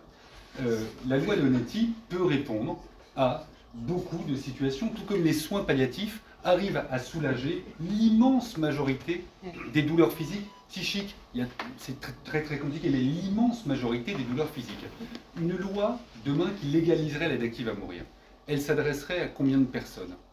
2 à 3% C'est ce qu'on constate. Alors après, on va parler de Québec tout à l'heure, on va faire partir sur Québec, mais ils ont un système qui est vraiment totalement à part, et c'est pour ça que vraiment je ne me range pas de ce côté-là. Mais ça concerne 2 à 3% des cas. Euh, 2 à 3% rapportés au nombre de décès, on, parle quand même de 16 000 à, à- à 20 000, à 20 000 personnes. Mais vous avez raison de le rappeler, oui, cette loi, elle sait accompagner, mais elle ne peut pas accompagner tout le monde. Monsieur parlait tout à l'heure des maladies neurodégénératives. Ouais, très bien, j'ai ma maman qui a une sclérose en plaques depuis des années et que j'accompagne en tant qu'aidant. Donc oui, le, quotidien, je, l'ai bien sur les maladies neurodé- neuro, pardon, dégénératives. Euh, il y a, et c'est ce que disait l'avis du CCNE, à l'avis 139, il y a effectivement, excusez-moi l'expression, mais un trou dans la raquette par rapport à cela. Et euh, je, crois que quand euh, on parle de pronostic vital engagé à moyen terme, par exemple, sur les maladies neurodégénératives, mais je vous parlais de la sclérose en plaques, je pense à la SLA sur la maladie de Charcot, où aujourd'hui, si on vous dit, si vous avez une maladie de Charcot et on vous dit la sédation profonde et continue maintenue jusqu'au décès, elle ne peut être proposée que dans les derniers instants euh, de, la vie. hein. C'est comme ça et quand les souffrances sont totalement réfractaires, etc. Donc je crois qu'il y a cet espace de liberté, ce que moi je prends comme un espace de liberté, à pouvoir proposer à des patients qui l'utiliseraient ou pas. Mais vous, en tant que soignant, il faudrait que vous soyez persuadé qu'il n'y a plus d'autre solution. C'est-à-dire que même dans l'accompagnement en soins palliatifs, les souffrances seraient totalement réfractaires. Et aujourd'hui, pour en avoir discuté avec, plusieurs médecins en soins palliatifs, notamment avec Claire Fourquette, qui est la présidente de la SFAP, on estime on est à peu près à 98% des douleurs physiques qu'on arrive à soulager en soins palliatifs. Mais il y a ces 2% qui existent. Il y a toutes ces douleurs euh, psychiques qui existent. Et ça, c'est pour ça qu'on dit 2 à 3% des cas, c'est ce qui est constaté un peu partout. C'est bien euh, la preuve aujourd'hui qu'on en a sur ces patients à qui aujourd'hui on ne peut pas proposer euh, un accompagnement comme eux le souhaitent. Voilà. C'est pour ça que je pense que c'est vraiment une question de liberté. Mais je ne demande pas qu'on partage cet avis-là, hein. Mhm. mais, mais je, je- je- je le vois moi de cette manière-là. Je sais pas si. Non, si, merci, c'est une, vraie question. euh, Est-ce qu'on est libre aussi- quand on a mal Est-ce qu'on est libre quand on est déprimé J'entends ce que ça peut provoquer chez est- les soignants. Ouais, tout à l'heure, on parlait avec Erwan du soin. Effectivement, c'était intéressant parce que quand, quand nous, la DLD, on a fait une enquête, euh, il y avait, vous aviez 8 Français sur 10 qui déclaraient que l'aide active à mourir pouvait être un soin de fin de vie. Dans le même temps, la SFAP qui interrogeait euh, des, médecins, j'allais dire des médecins, des, soignants, des accompagnants en soins palliatifs, qui considéraient à 9, je sais pas combien de débat, je c'était 8 ou 9, mais je crois que c'est 9 soignants sur 10 qui considéraient eux que non, ça ne pouvait pas être un soin de, fin de vie. Donc j'entends cette opposition qui peut, exister. Et, moi, je ne veux surtout pas choquer soignants, soignés, et qu'il y ait une rupture dans la relation qui, puisse exister. Et les soignants, pardon. Non mais ça m'intéresse les soignants. euh, Il y a des soignants à la DMD. Enfin, Ouais. au titre, euh, comment est-ce qu'ils, enfin comment ils en parlent de, de- de leur euh, au titre de solidarité, vous disiez?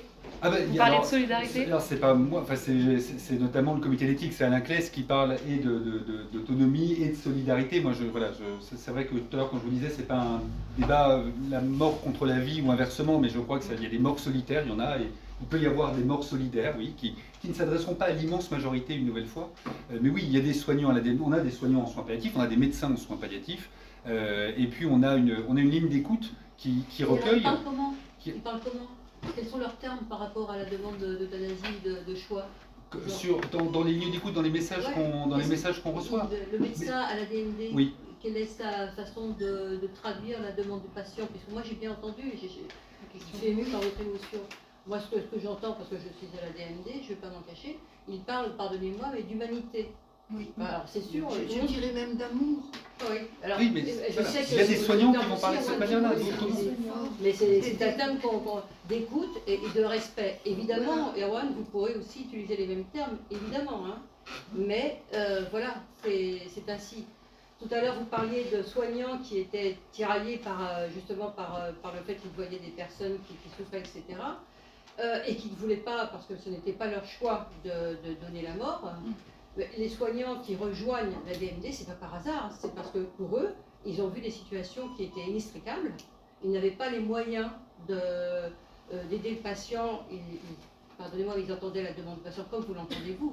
Vous avez une écoute, ça s'entend, ça se voit. hein. Oui, ça se voit. Vous aussi, moi, ça je ne peux pas le, le nier. hein. Euh, mais eux, à un moment, se trouvaient complètement bloqués, impuissants par rapport à la demande de certains.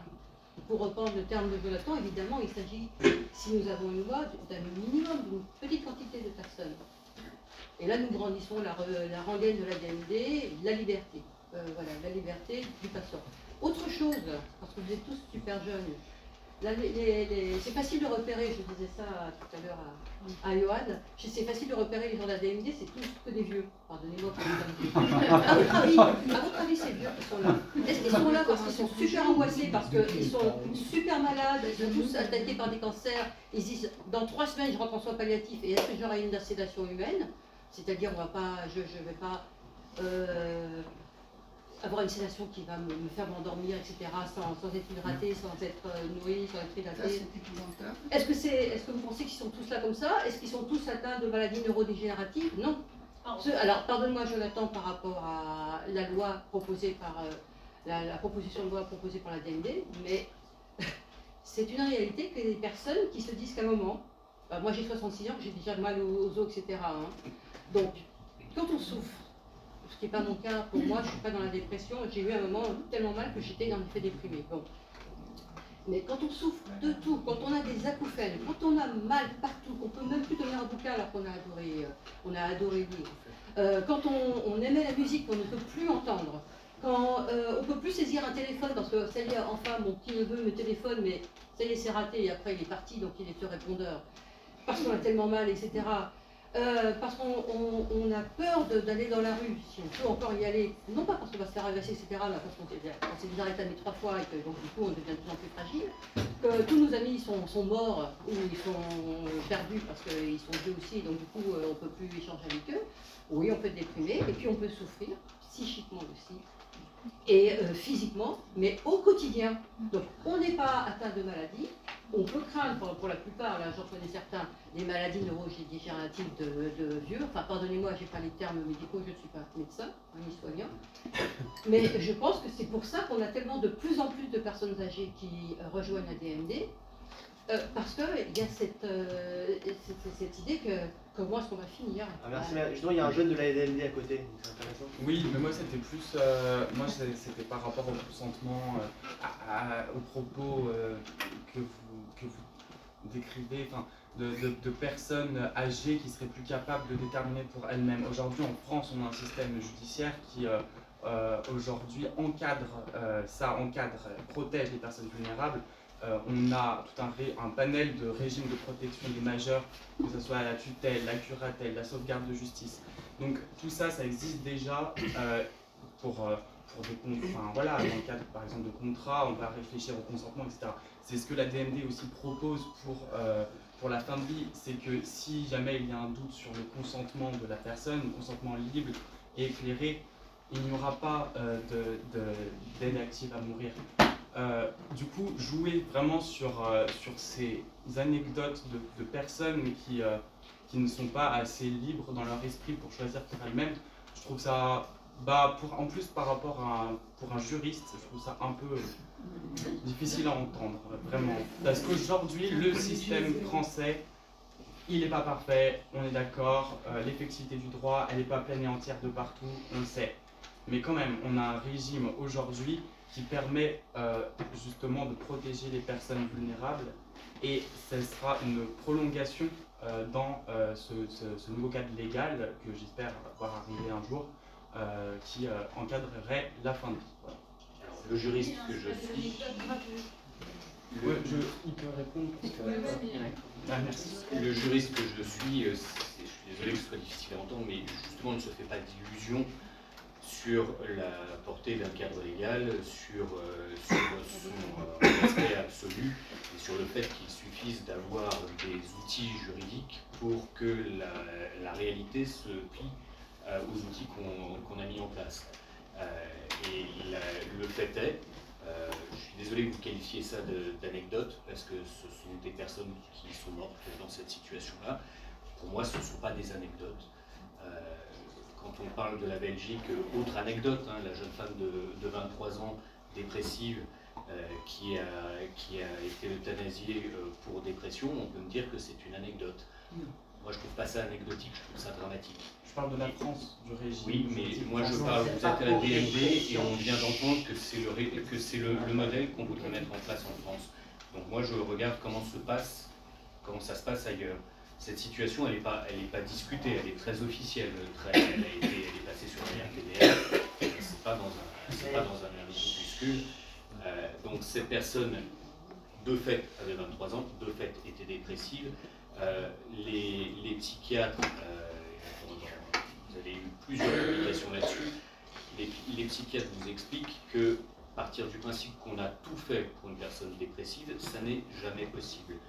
Ils vous expliquent aussi que la dépression altère biologiquement les, euh, capacités de discernement.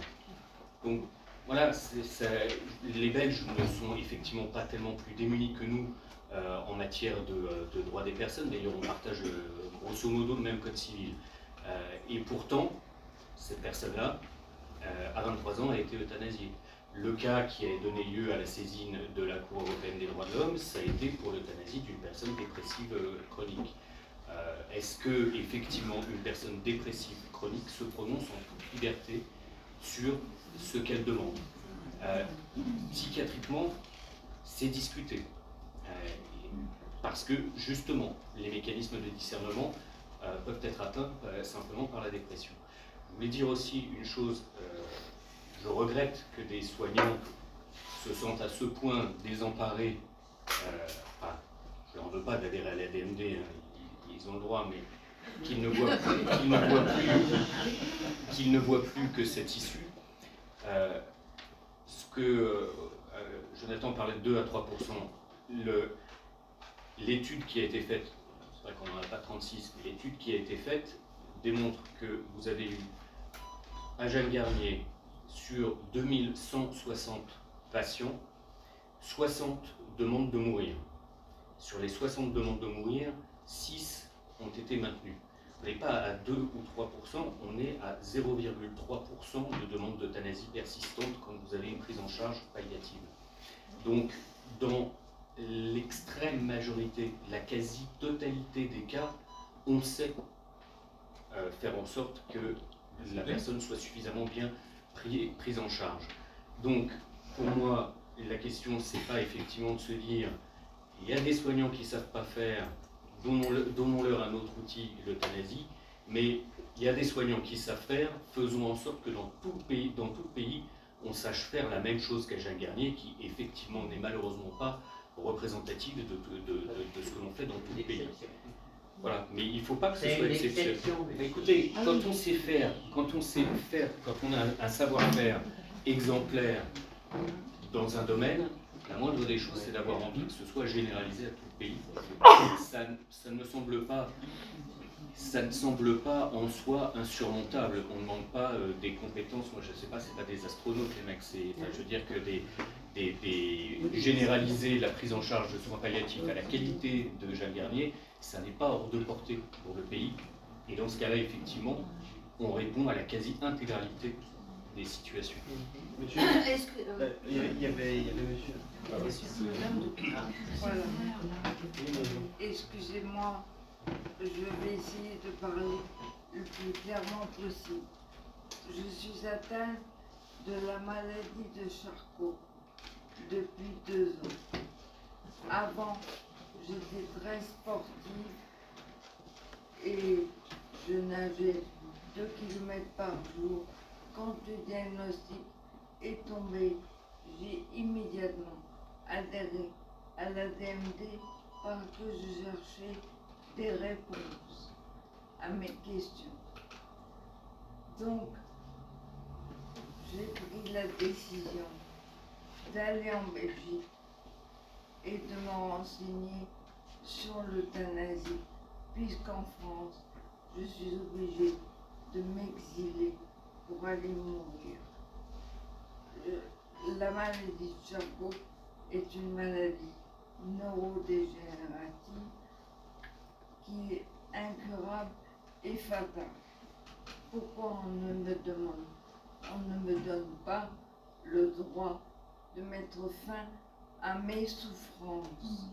C'est pas une question de vie ou de mort, c'est mettre fin à mes souffrances.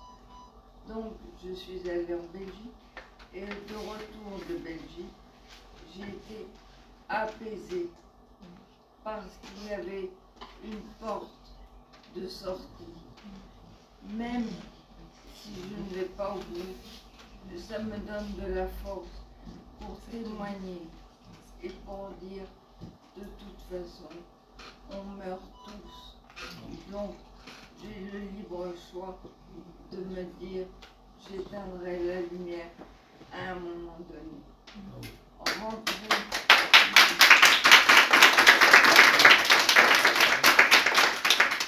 Rentrée de Belgique, j'ai informé mes trois enfants.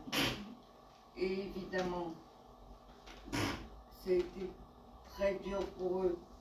D'abord parce qu'ils pensaient que la maladie Charcot trouverait une solution médicale.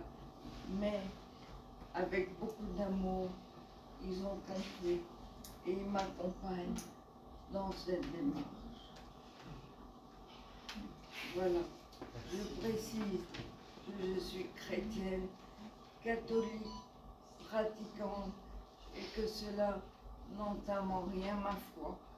Le Seigneur m'a envoyé cette maladie fatale et entre le moment où il me l'a envoyé et le moment où je partirai, j'ai des messages à faire passer. Et je le ferai jusqu'au bout de mes forces.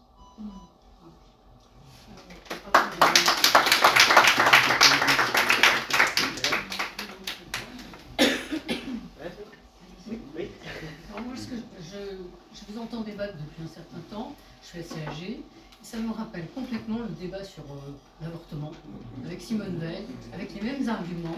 Quand je vous entends parler de la pauvreté, on en parlait aussi au moment de l'IVG. Sur le libre choix, on en parlait aussi. Sur la liberté, on en parlait aussi. Sur la clause des médecins, on en parlait aussi. Sur le fait que vous considérez que apporter une aide à mourir, ça n'est pas un acte médical, on en parlait aussi. C'est exactement les mêmes conditions. La loi sur l'IVG a été J'espère qu'il n'y aura- qu'il n'y aura pas de retour en arrière. Mais ce que je veux dire, c'est que la France s'en porte plutôt mieux d'avoir cette loi. Et je pense que ce serait pareil avec celle-ci.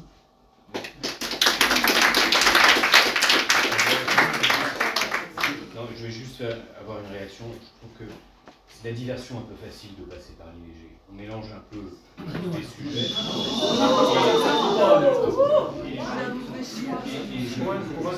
Et éviter de m'accuser de mauvaise foi, ça, ça, ça m'irait. Vous êtes venu en nombre, c'est bien, je vous écoute, mais, mais, mais respectez-moi quand même.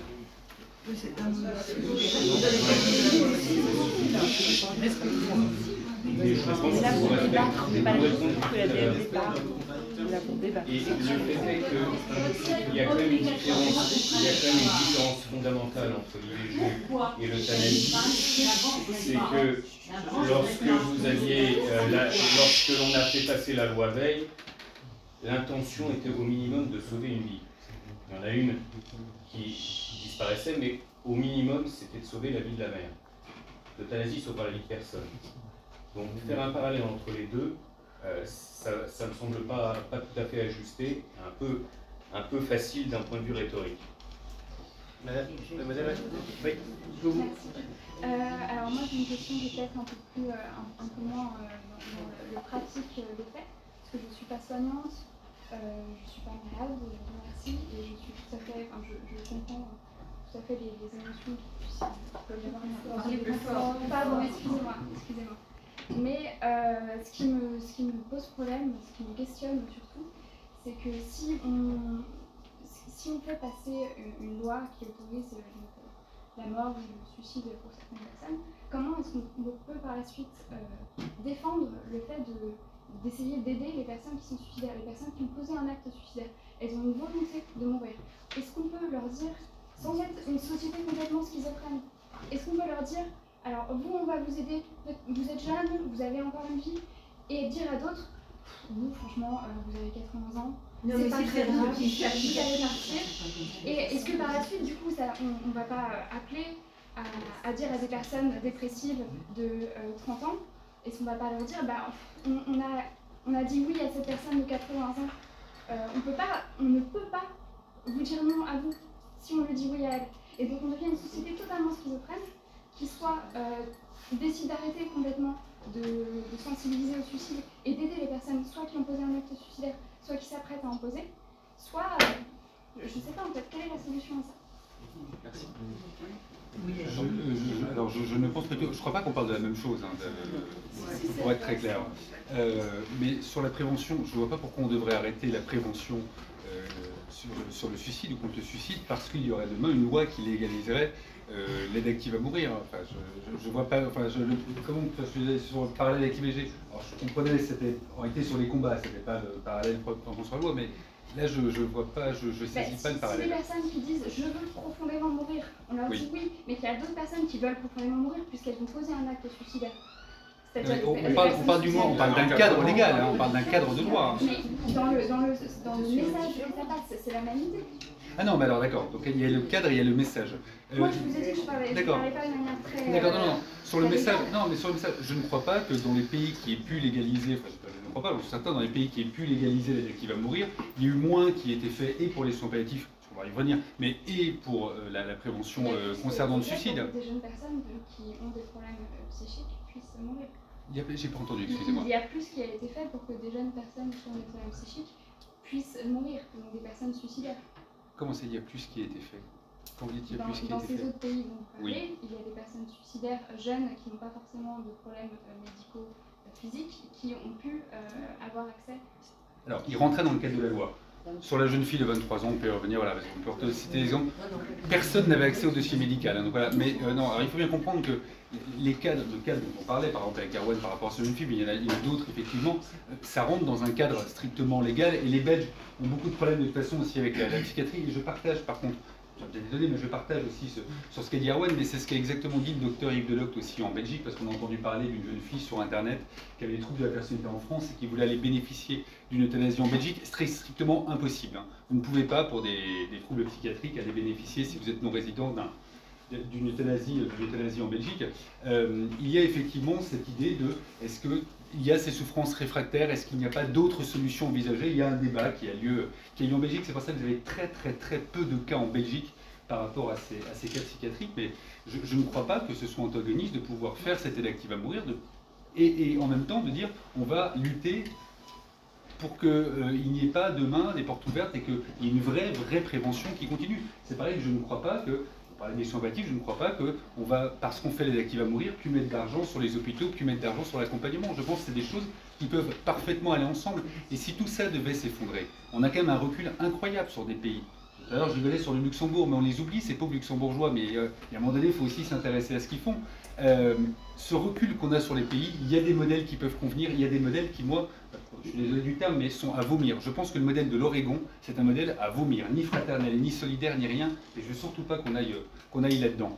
Mais dans les modèles qui fonctionnent pas, peu importe comment on le voit, il n'y a pas cet antagonisme qui a eu lieu. On n'a pas arrêté les préventions euh, contre le suicide parce qu'on a légalisé l'aide active à mourir. Donc je ne pense absolument pas que ce sera le cas dans notre pays et je fais confiance à notre pays pour pouvoir continuer à développer tout cela massivement pour qu'une nouvelle fois. Mais on peut ne pas être d'accord, hein. je, je, je, je l'entends. Après, il y a des faits, il y a des choses. Voilà. J'entends qu'on puisse ne pas être d'accord là-dessus. C'est pour ça, moi, je vous donne mon avis. Vous pouvez avoir le, le, le vôtre par rapport, par rapport à ça. Mais je ne crois pas voilà, que ce soit des, des choses qui vont s'opposer, euh, qui vont s'opposer à un moment donné, et que la France va demain arrêter ou demander d'euthanasier tout le monde ou arrêter des grandes campagnes qui sont d'ailleurs qui sont d'ailleurs bien silencieuses, hein, les campagnes de prévention euh, contre le suicide euh, dans notre pays, je trouve, et qui auraient déjà mérité dès maintenant à pouvoir un petit peu les un petit peu les développer euh, plus qu'elles plus qu'elles ne sont.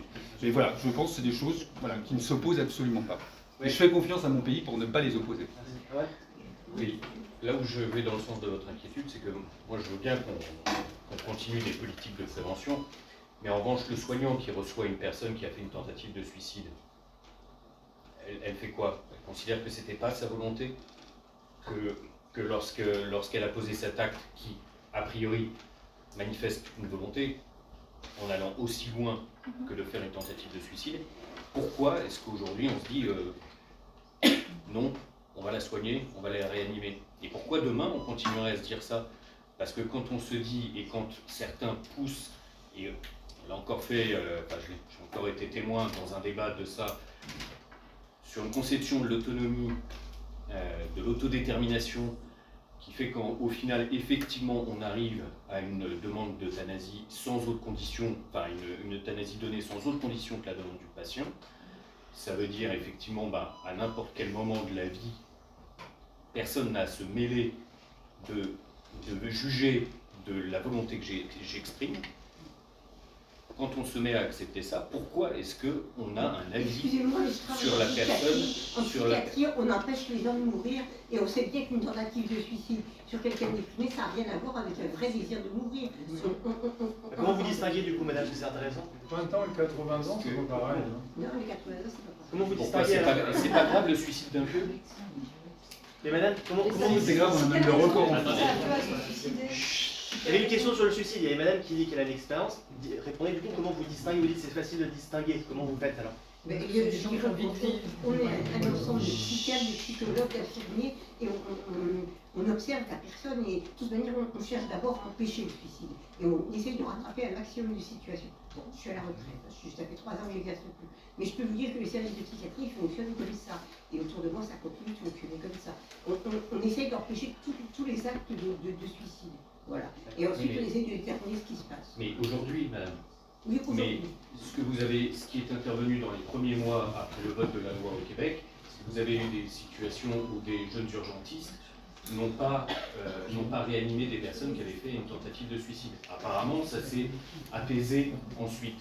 Mais parce que ils exprimaient cette question, ils disaient moi j'ai quelqu'un qui arrive, il a fait une tentative de suicide, il manifeste sa volonté. Pourquoi, pourquoi je le réanimerai Vous me dites en, en psychiatrie, bon bah oui, mais ça c'est c'est une fois qu'on le- c'est si la personne a réchappé à sa tentative de suicide. C'est bon. C'est quelqu'un qui en général veut vivre autrement, il ne veut pas mourir, il voudrait vivre autrement. Merci, il y avait, il y avait monsieur depuis longtemps là-bas. Alors moi, je vais parler. Euh, non. Excusez-moi. Euh, alors, euh, d'abord, euh, avant de poser ma question, je remercie euh, les deux intervenants pour la euh, qualité de, leur intervention. Euh, le, je trouve que euh, n'entend pas assez euh, de débats de cette qualité. Euh, bon, maintenant,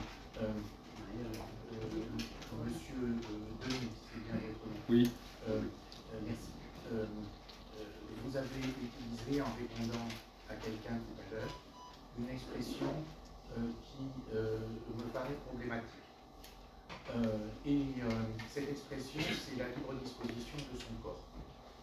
Euh, alors là, euh, de même qu'on a parlé de liberté euh, euh, et qu'on a parlé euh, de, de questions philosophiques ouvertes, là, je vais, euh, euh, je vais présenter cette, euh, cette expression comme une, euh, comme euh, une, euh, comme ce qu'elle est, c'est-à-dire, euh, je pense qu'il y a une question philosophique. Euh, alors, euh, la, j'ai un problème avec cette expression parce que je pense que quand on l'utilise, le plus souvent, on n'a pas de, on ne se rend pas compte de toutes les potentialités de cette expression. libre disposition de son corps, une chose dont on dispose librement, c'est une chose dont on peut faire ce que l'on veut, tout ce que l'on veut.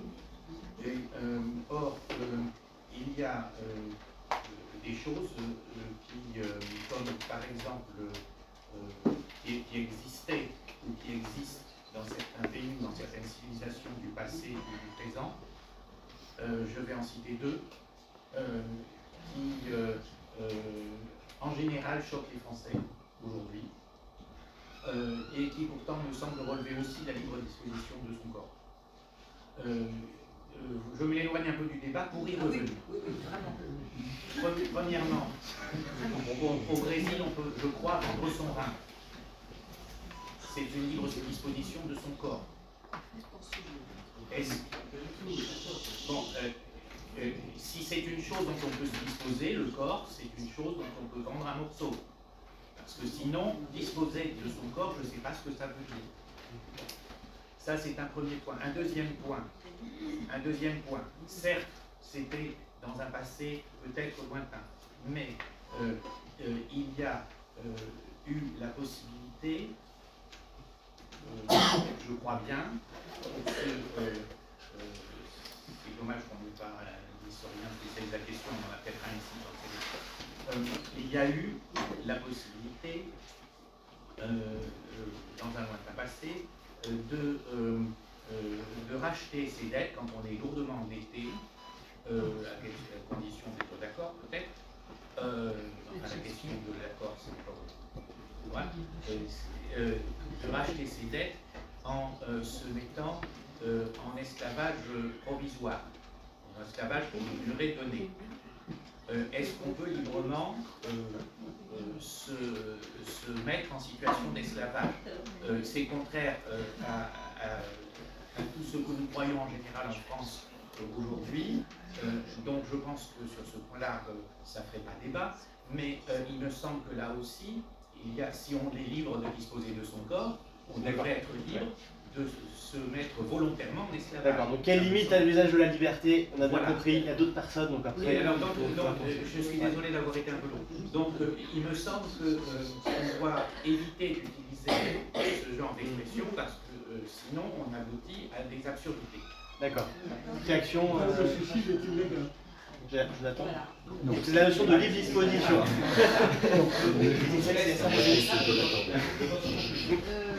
Alors, qui euh, Il y avait deux là, il y avait Madame depuis longtemps. Euh, Madame depuis longtemps, faites assez, bref les questions s'il vous plaît. Donc on prend les trois dernières peut-être? Oui, Madame, allez-y. Non, moi je remercie Madame d'avoir évoqué l'avortement. Parce que moi depuis très longtemps, je compare cette situation à l'avortement. Eh bien moi je vais vous dire, j'étais avorto, j'ai avorté deux fois avant la loi. Avant la loi. Parce que j'ai eu affaire à un médecin intelligent et compréhensif et qui m'a sauvé la vie, monsieur. C'est pas du tout ce que vous dites. Et on sait très bien qu'à l'époque, hein, les, non, euh, c'est pas du tout. Euh, vous avez dit c'était pour sauver la mer. Enfin bon. Ah euh, c'est ce que vous dites. Non, non, vous ne connaissez pas le sujet. Moi, je suis concernée. Je sais de quoi je parle, monsieur.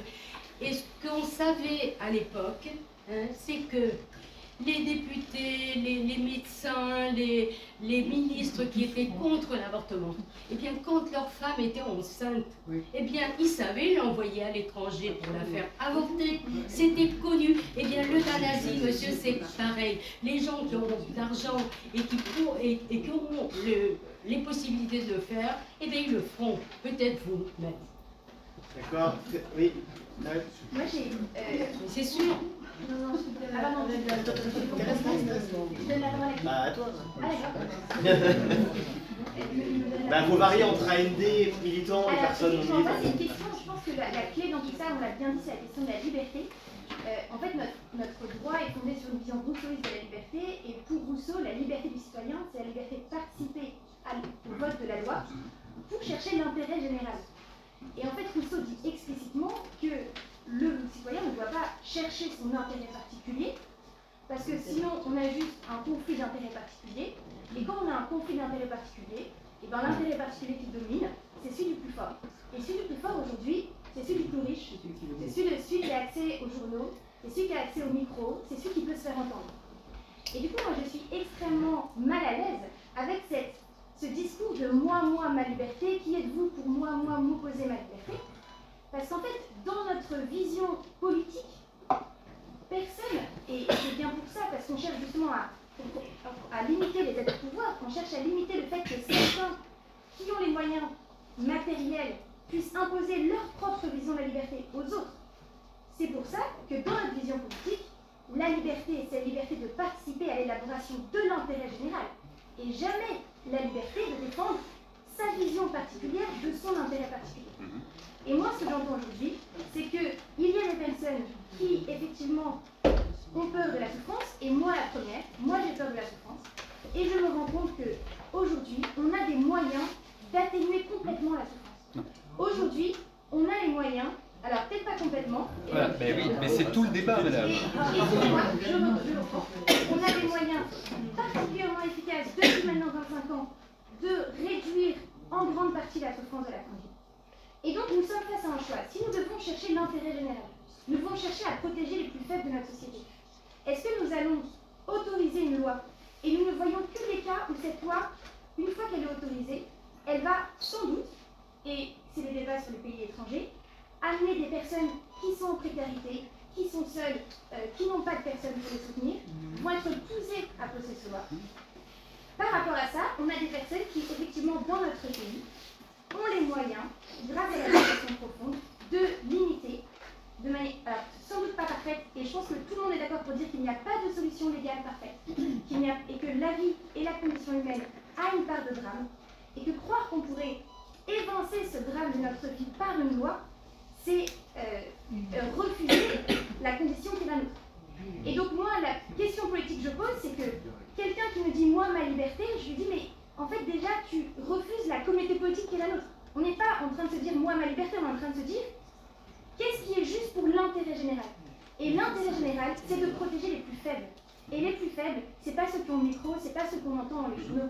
Les plus faibles, c'est des gens qui vous disent Moi je suis tout seul, moi j'arrive pas à payer mon loyer, euh, moi j'ai 70 ans et euh, je veux pas aller en EHPAD parce que personne ne va me voir.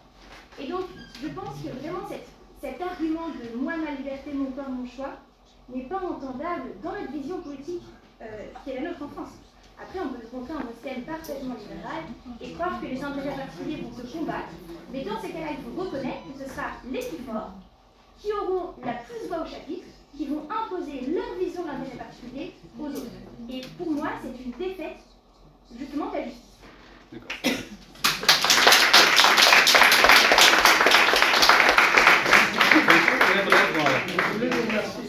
remercier de ne pas avoir écouté ce que j'ai dit quand même. Euh, non, non, mais. À. Allez. Je, non, mais je, je vais- je vais être très bref sur. Alors après, sur les plus vulnérables. Je vais être très bref, d'accord Ah, alors, alors, d'accord, je allez. Si tout le monde est Ouais, bref. ouais, si tout le monde est bref, ouais, ça va aller. Moi, je suis atteinte d'une DPCO. C'est-à-dire, vous dites, c'est-à-dire que, le- que mes poumons s'embrassent sans tout ça. Donc, je vais mourir euh, par, par asphyxie. Mais le problème, moi, donc ça je le sais, je vous dis, bon, voilà, je prends chaque jour bien, chaque jour, euh, voilà. Et puis, euh, chaque jour c'est positif.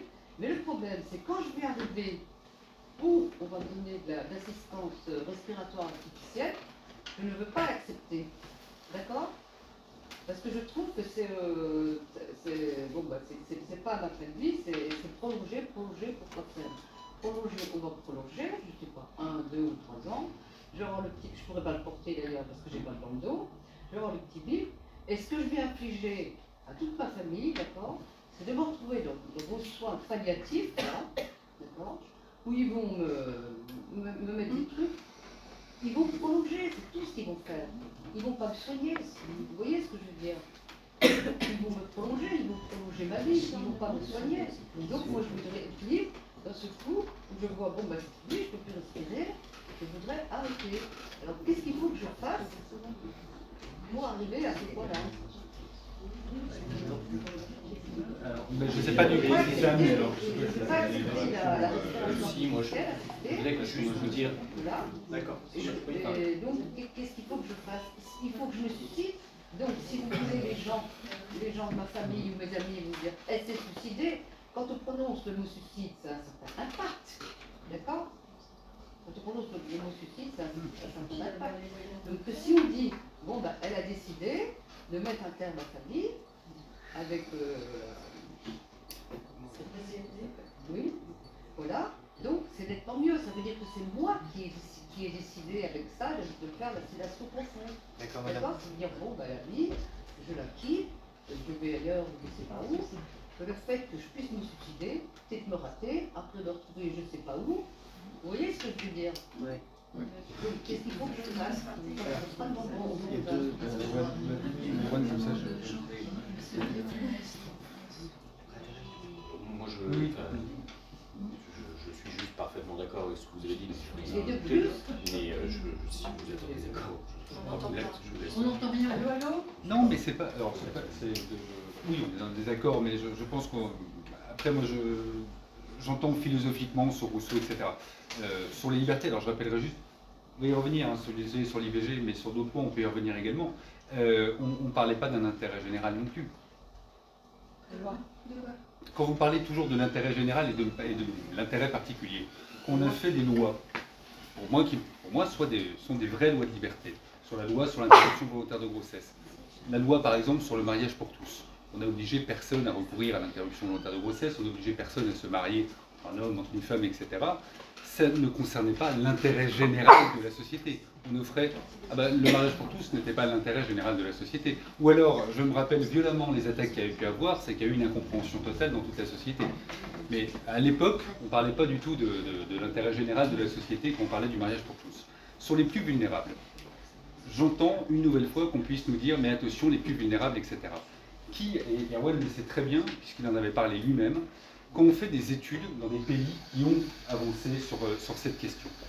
Euh, on nous dit toujours, mais regardez, qui euh, a recours à l'euthanasie, ce sont des personnes qui sont avec un bagage de catégorie socio-professionnelle, un bagage intellectuel, etc. Ce ne sont pas les plus vulnérables. Enfin, les plus pas ce terme parce qu'on peut être, tout le monde peut être vulnérable. Mais on dit souvent ce sont les plus forts qui le demandent. Aujourd'hui, ce sont les plus forts, ce sont les plus riches qui ont accès à l'aide active à mourir. Les plus riches parce qu'ils peuvent aller en Suisse, parce qu'ils peuvent aller se déplacer, euh, se déplacer ailleurs. La loi demain, elle protège tout le monde. Pour moi, quelqu'un le plus vulnérable, la personne la plus vulnérable qui soit, c'est la personne qui est condamnée. Pour moi, c'est ça la personne la plus vulnérable. Donc, la personne qui est condamnée et qui vous dit ce n'est plus supportable pour moi. La question de la liberté, c'est qui suis-je pour lui interdire d'avoir accès à cette aide active à mourir si elle le souhaite? Ma liberté, je ne sais pas moi si je- j'en ai aucune idée si je demande une aide active à mourir ou pas, je, je- je très certainement en soins palliatifs, j'en sais rien. Mais ma liberté ne va pas aller contre la vôtre, tout comme la vôtre ne doit pas aller contre la mienne. Votre liberté sera exactement la même que la mienne à la fin. C'est-à-dire que si, dans un cadre strict de la loi, vous demandez à bénéficier d'une active à mourir ou vous ne souhaitez pas bénéficier d'une active à mourir, on respectera totalement votre liberté, tout comme on aura respecté totalement la mienne ou celle d'une autre personne qui peut être présente dans cette salle. Donc, c'est pour ça. Mais on peut avoir une définition.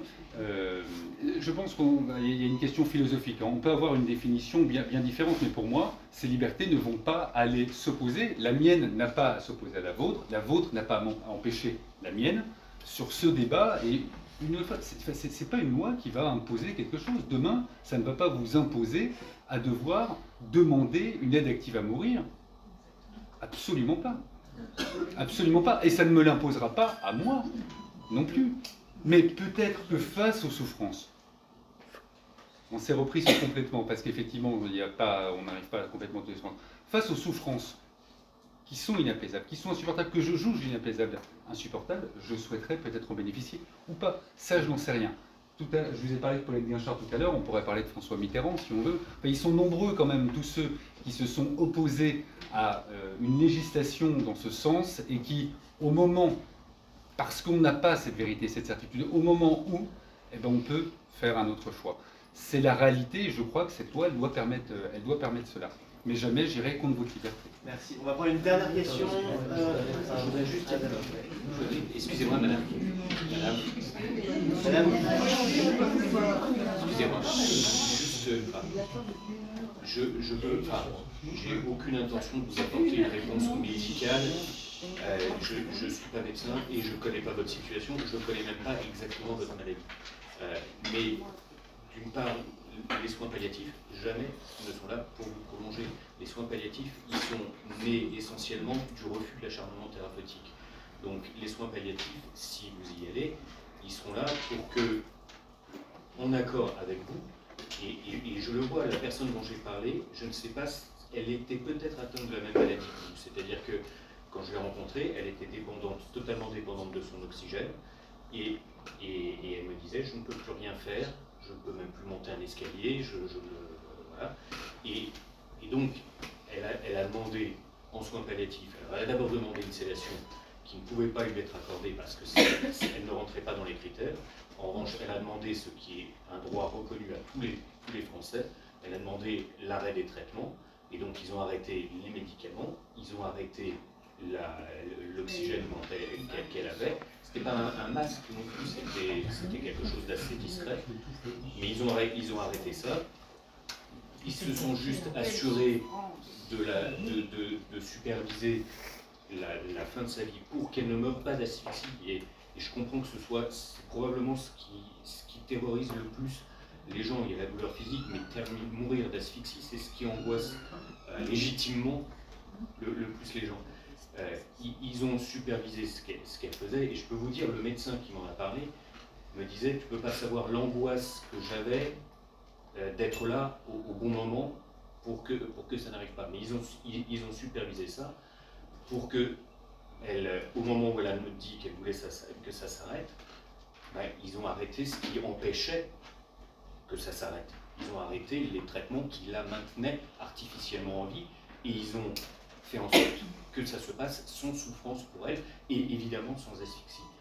Juste, euh, enfin, parce que vous êtes évidemment dans une perspective terrible, mais je pense qu'il faut, enfin, le mieux qu'on puisse faire, c'est de ne pas vous entretenir dans des idées euh, terribles comme celle-là.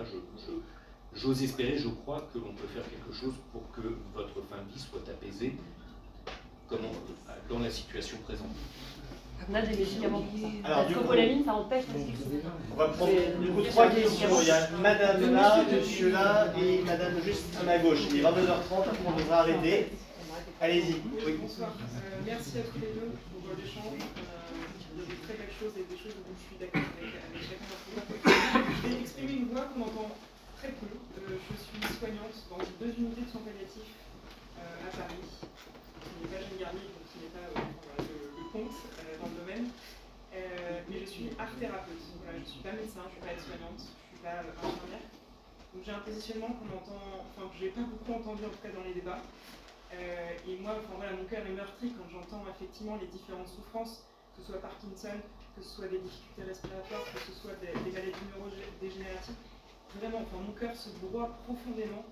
Et en fait, ce que je vis au quotidien, c'est d'accompagner justement toutes ces problématiques-là et de mettre en avant tout ce qui est, toutes les valeurs encore qui sont présentes de chacune des personnes. Alors ça peut être inaudible ce que je dis à certaines personnes ici, je peux comprendre, mais je peux vous assurer qu'il y a des choses miraculeuses qui se passent euh, juste en date, et après je vais poser mes deux questions.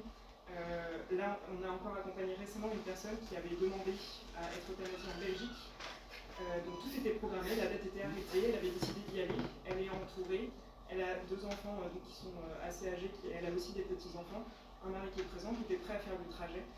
Et en fait, ben voilà, ce qu'on a pu lui proposer en unité de soins palliatifs est un accompagnement. Et donc merci vraiment de le prôner tous les deux, parce que ça c'est ce qui manque cruellement en France. Et c'est pas normal que, voilà, que, tout le monde ne puisse pas avoir accès à ça.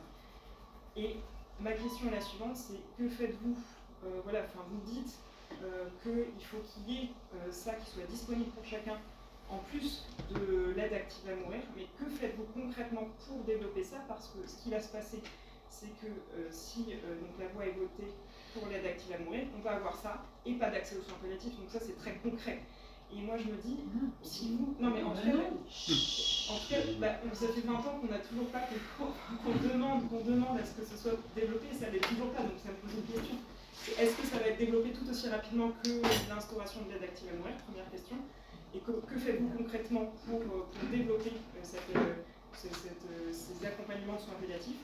Et enfin, dernière question, sur la notion de liberté, si celle qui vous a été proposée ne correspond pas, si vous, votre primaire de la liberté euh, est plus important que la notion de vie mort, en tout cas j'ai un peu le sentiment, peut-être que je me trompe, auquel cas je vous invite à me corriger, Euh, si pour vous la liberté c'est une question de choix, c'est un peu ce que vous avez dit et ce que j'ai pu comprendre, euh, et donc le fait de, choisir, le fait de, de mourir comme on, le souhaite, de la façon qu'on le souhaite, ça, je, peux l'entendre, cette définition-là, mais en revanche, je me dis, bah, quelqu'un qui n'a pas accès à ça, notamment on parle de souffrance réfractaire, dans certaines situations où il n'a pas accès, la souffrance sera réfractaire, donc a un accès à une aide active à mourir. En revanche, si la personne est hospitalisée en unité de soins palliatifs, la souffrance ne sera pas réfractaire, parce qu'on a plein de choses à lui proposer.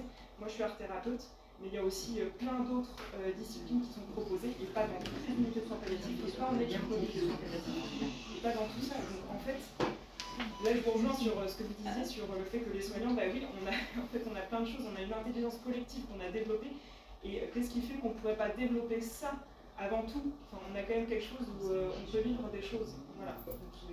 J'espère que ces personnes, en tout cas, voilà les questions. Non, non, mais vous n'avez blessé personne et merci pour ce que vous faites et bravo pour ce que vous faites au quotidien. Je vous en prie. Et en fait, non, pardon, la- la- pour reformuler la question sur la liberté, c'est est-ce que pour vous, finalement, il y a vraiment une liberté quand on ne donne pas l'accès aux soins palliatifs? Non. Mais très clairement, non. Il faut bien comprendre. Alors, où, où je, je me suis déjà exprimé au départ, mais je, pense, enfin, je pensais que depuis des années, le discours que je tenais était plutôt clair là-dessus et que c'est l'opposition qu'on qu'on a entre nous. C'est soins palliatifs et aide active à mourir. C'est pas ouf. On soit d'accord, c'est pas ouf.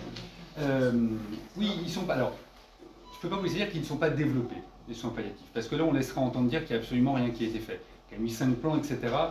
Il y, a, des lignes budgétaires de l'identifié de soins palliatifs, ça c'était nul à faire, et effectivement, voilà, moi je suppose qu'il y ait vraiment des, des- unités de soins palliatifs et qu'il y ait un vrai développement à domicile, parce que c'est une vraie demande d'hospitalisation à domicile. Les équipes mobiles de soins palliatifs, d'où l'infusion de cette culture palliative. Alors concrètement, comment faire? Pas moi qui vais vous dire concrètement ce qu'il va falloir faire, mais demain, qu'il y ait une loi ou pas, de toute façon, des actifs à mourir, je vais vous dire. Je souhaite que chaque année, il puisse y avoir au Parlement une discussion qui se fasse sur les soins palliatifs pour que réellement on regarde où on en est et qu'on puisse territorialement, parce que si on regarde en général, on ne va jamais y arriver, territorialement, qu'on puisse laisser le soin à des régions, à des départements, de pouvoir regarder ce qu'ils souhaitent mettre en place. Et ça, je le demanderais même s'il y a une loi permettant la légalisation de l'aide active à mourir. À l'intérieur de cette loi, c'est la loi qu'on demande à la DMD, c'est pas une loi légalisant l'aide active à mourir. Le texte précise, c'est loi permettant l'accès universel aux soins palliatifs et légalisant l'euthanasie et le suicide assisté. Donc à l'intérieur de ce texte, il y a tout un chapitre sur les soins palliatifs et sur un contrôle qui est demandé annuellement au niveau du Parlement pour qu'on puisse étudier les situations de fin de vie, les situations d'euthanasie qu'il y a pu avoir, c'est un contrôle, mais également contrôler réellement ce qui est mis en place sur les, soins palliatifs. Maintenant, moi je fais confiance à l'ensemble d'organisations, dont à la Société française d'accompagnement des soins palliatifs et à tous les autres des soins palliatifs qui ne font pas partie de la SFAP, pour qu'on puisse discuter sur concrètement comment mettre les choses. Il y a eu des propositions effectivement. euh, alors sur les appartements, je n'étais pas totalement euh, pour euh, quand j'en avais discuté avec Claire Fourcade, mais ça peut être une solution. Mais je, trouve qu'il faut vraiment développer et réfléchir au domicile. C'est ça, qui va être important.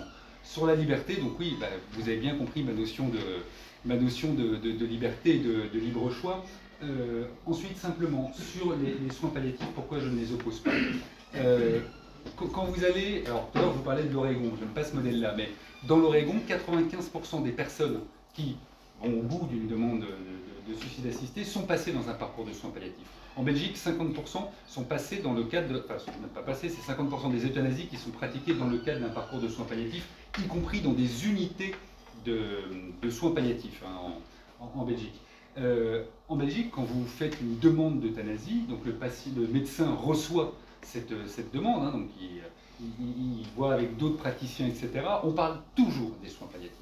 Alors il n'y a pas non plus d'obligation, ça va rappeler, je pense, une phrase à, euh, à Erwan qui marquait notre première rencontre, il n'y a pas d'obligation à aller en palliatif, et c'est pour ça que certaines personnes vous parlent d'acharnement palliatif. Il n'y a pas d'obligation sur ce, sur ce, sur ce point-là, mais il faut les développer massivement, parce qu'une nouvelle fois, c'est là où la majorité d'entre nous iront, mais ça ne peut pas résoudre tous les cas, et puis il y a des personnes qui voudront pas aller, euh, aller en soins palliatifs. Je l'entends aussi, ça fait partie de leur liberté, hein, c'est les, droits des- les droits des patients, il n'y a pas d'obligation euh, là-dessus, mais euh, je, si je peux vous faire une promesse, c'est que si demain il y a une loi qui permette l'aide active à mourir, je verrai toujours à ce qu'il y ait des moyens qui soient mis en priorité sur les soins palliatifs et que jamais, au grand jamais, l'aide active à mourir puisse être un choix par défaut parce qu'on aura été incapable de mettre les moyens là où il faut sur les soins palliatifs.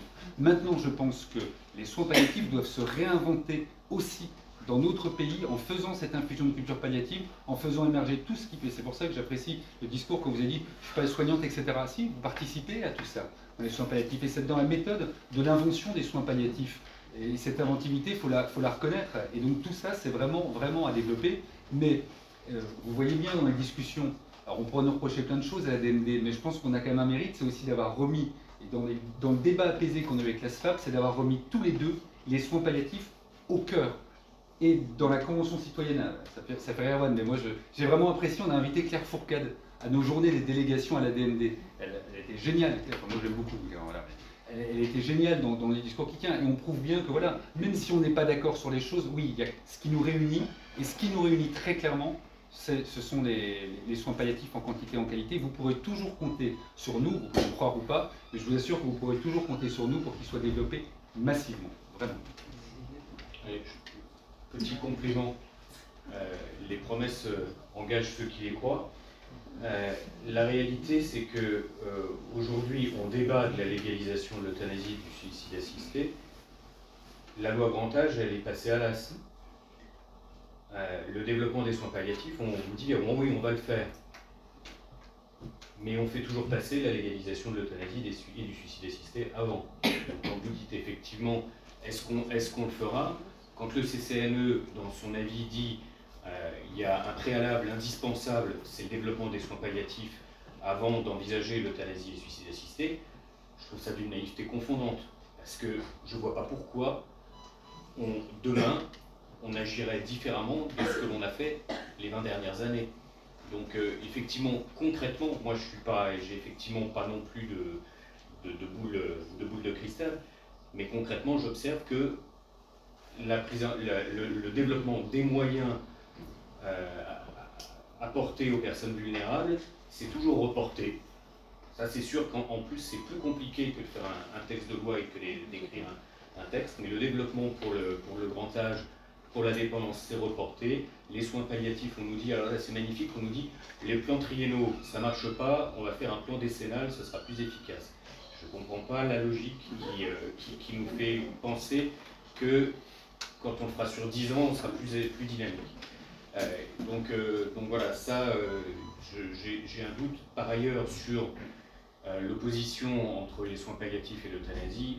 Moi, la seule chose que j'observe, c'est que ceux qui vous disent qui- que c'est compatible sont ceux qui ne les pratiquent pas, et les, soignants de soins palliatifs vous disent qu'ils ne peuvent pas euh, faire soins palliatifs et euthanasie.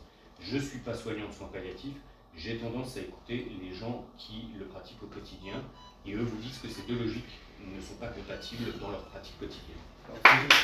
Il faut qu'on se des généralités sur soins palliatifs, mais il faut les applaudir, c'est très bien. Mais je vais vous dire pas plus tard que ce week-end, j'étais dans un petit coin de France qui s'appelle Besançon, qui faisait un débat avec un médecin des soins palliatifs. Et ce médecin, il avait un discours totalement différent, et il disait qu'effectivement, ça pouvait être compatible et que lui-même le ferait et connaissait des médecins qui, le faisaient. Je ne peux pas exclure qu'à Besançon, Voilà. il puisse y avoir un médecin en désaccord avec ce que je dis. D'accord, mais comme à Nancy, il peut y en avoir un, comme à Brest, il peut y en avoir un, comme dans la Creuse, il peut y en avoir un. Méfions-nous des généralités. Oui, il y a des enquêtes qui ont été faites où, majoritairement, les soignants et les accompagnants de soins palliatifs ont dit des choses. Mais c'est pareil, c'est pas les citoyens, les médecins, des soignants, etc. Il faut se méfier de, de généralités. Moi, il y a juste une chose sur les soins palliatifs, et je vais en profiter vraiment pour le dire. J'espère que ce ne seront pas les grands perdants aujourd'hui du débat. J'ai une crainte quand je vois certaines positions où effectivement ça peut devenir inaudible, et j'espère vraiment que euh, derrière, il n'y aura pas eu un raté par rapport à ça. Et, euh, et- et j'espère que la voix des soins palliatifs continuera à être bien portée, et ne laissera pas d'autres personnes qui ont des intentions bien différentes dans ce débat prendre le dessus pour, euh, pour passer à autre chose. C'est allusif. Oui, petit peu. Voilà, merci. En tout cas, vraiment, un super débat. Et je voulais juste dire que j'avais pas vu un débat euh, d'opposition entre euh, les soins palliatifs et euh, l'euthanasie le suicide assisté ou ce que vous voulez. J'ai vu deux personnes qui avaient globalement euh, les mêmes intérêts et les mêmes idées et les mêmes souhaits. D'avoir des, soins palliatifs renforcés avec un accompagnement. Le sujet, c'est l'accompagnement de la fin de vie. Euh, euh, lorsque Lorsqu'on a euh, les soins palliatifs, Bon, aujourd'hui, il y a un vrai manque. On vient de, de vivre malheureusement un décès dans la famille il y a, trois semaines. Euh, on a voulu le mettre en soins palliatifs. J'ai passé cinq heures à appeler tous, dans toute l'île de France. Je les ai tous appelés. Il n'y a pas de place. Donc les moyens, c'est sûr et certain qu'il n'y en a pas pour les, les soins palliatifs et il faut en mettre. Mais moi, j'ai vu plutôt un débat qui était entre la philosophie et le pragmatisme. J'avais d'un côté des gens qui sortaient des idées philosophiques, euh, et de l'autre côté, des gens qui étaient dans le pragmatisme. Oui, les soignants, c'est horrible ce qu'on leur demande. On ne peut pas demander à quelqu'un de faire le choix, je vais décider de tuer telle personne. C'est pas ça le choix. On va offrir à des gens qui ont euh, des métiers de vocation, les soignants, c'est, enfin, on fait ce métier que par vocation. Les médecins, les soignants, c'est que de la vocation. Mais eux aussi, ils ont le droit d'avoir le choix de pouvoir appliquer, oui ou non, cette, euh, cette, euh, cet accompagnement dans l'euthanasie ou le suicide assisté ou ce que vous voulez. Et c'est, et c'est là-dessus qu'il faut, qu'il faut se dire que si on rentre dans ce débat-là de dire ah oui mais les soignants ça va être horrible ce qu'ils vont avoir à faire, on va pas avancer. Moi ce que je pense c'est que de faire, vous avez commencé tous les deux à dire que on ne doit pas parler de lé- législation ou de loi dans ce sujet. Si, pour moi c'est le cadre. Il est, on doit partir de ce cadre-là, d'une loi, une législation qui va justement apporter des fonds, et c'est là-dessus qu'il faut se battre. Ça va pas être parfait dès le début, mais il faut bien qu'on démarre par quelque chose.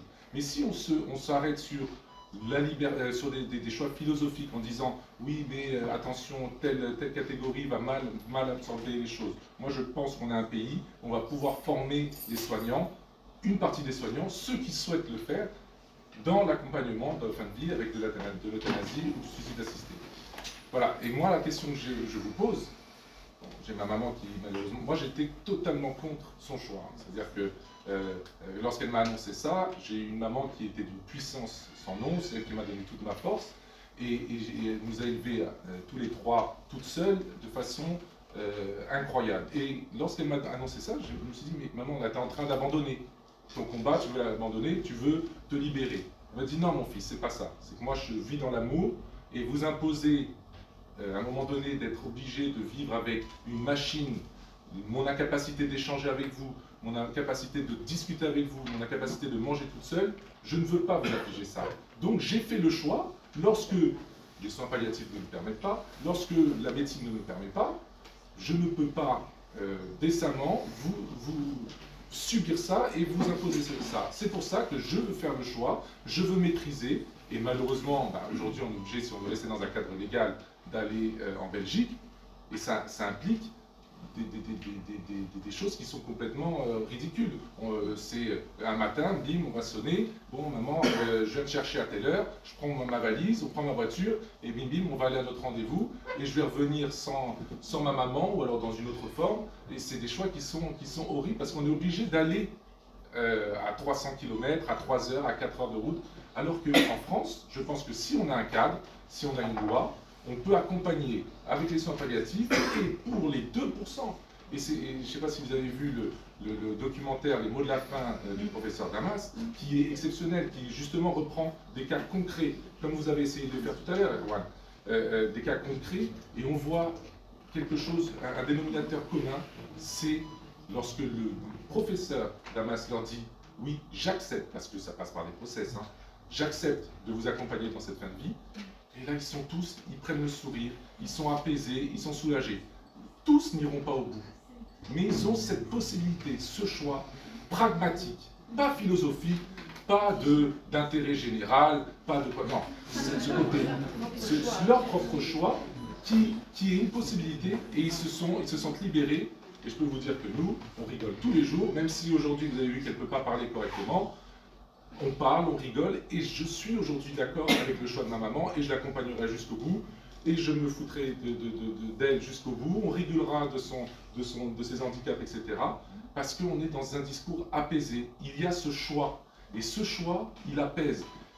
Bon, excusez-moi, j'ai beaucoup parlé, mais moi, ma question, c'est, compte tenu du fait qu'il n'y a pas de place dans les soins palliatifs, que ce qu'on parle de soins palliatifs aujourd'hui, en, extrême, hein, à l'extrême, c'est j'arrête de nourrir, j'arrête de boire, et je laisse une mort lente, lente, hein. je l'ai vécu par mon oncle, on l'a vécu, c'est une mort lente, c'est, on te laisse faire, voilà, alors il dort, oui, mais on te laisse t'assoiffer, on te laisse... Quelle est pour vous la solution lorsqu'on arrive au bout, dans un cadre, je parle dans un cadre, pas je, je, suis en dépression, je veux, je veux mettre une fin à mes jours, dans un cadre très précis, quelle est pour vous la solution pour accompagner dignement quelqu'un dans sa fin de vie? Je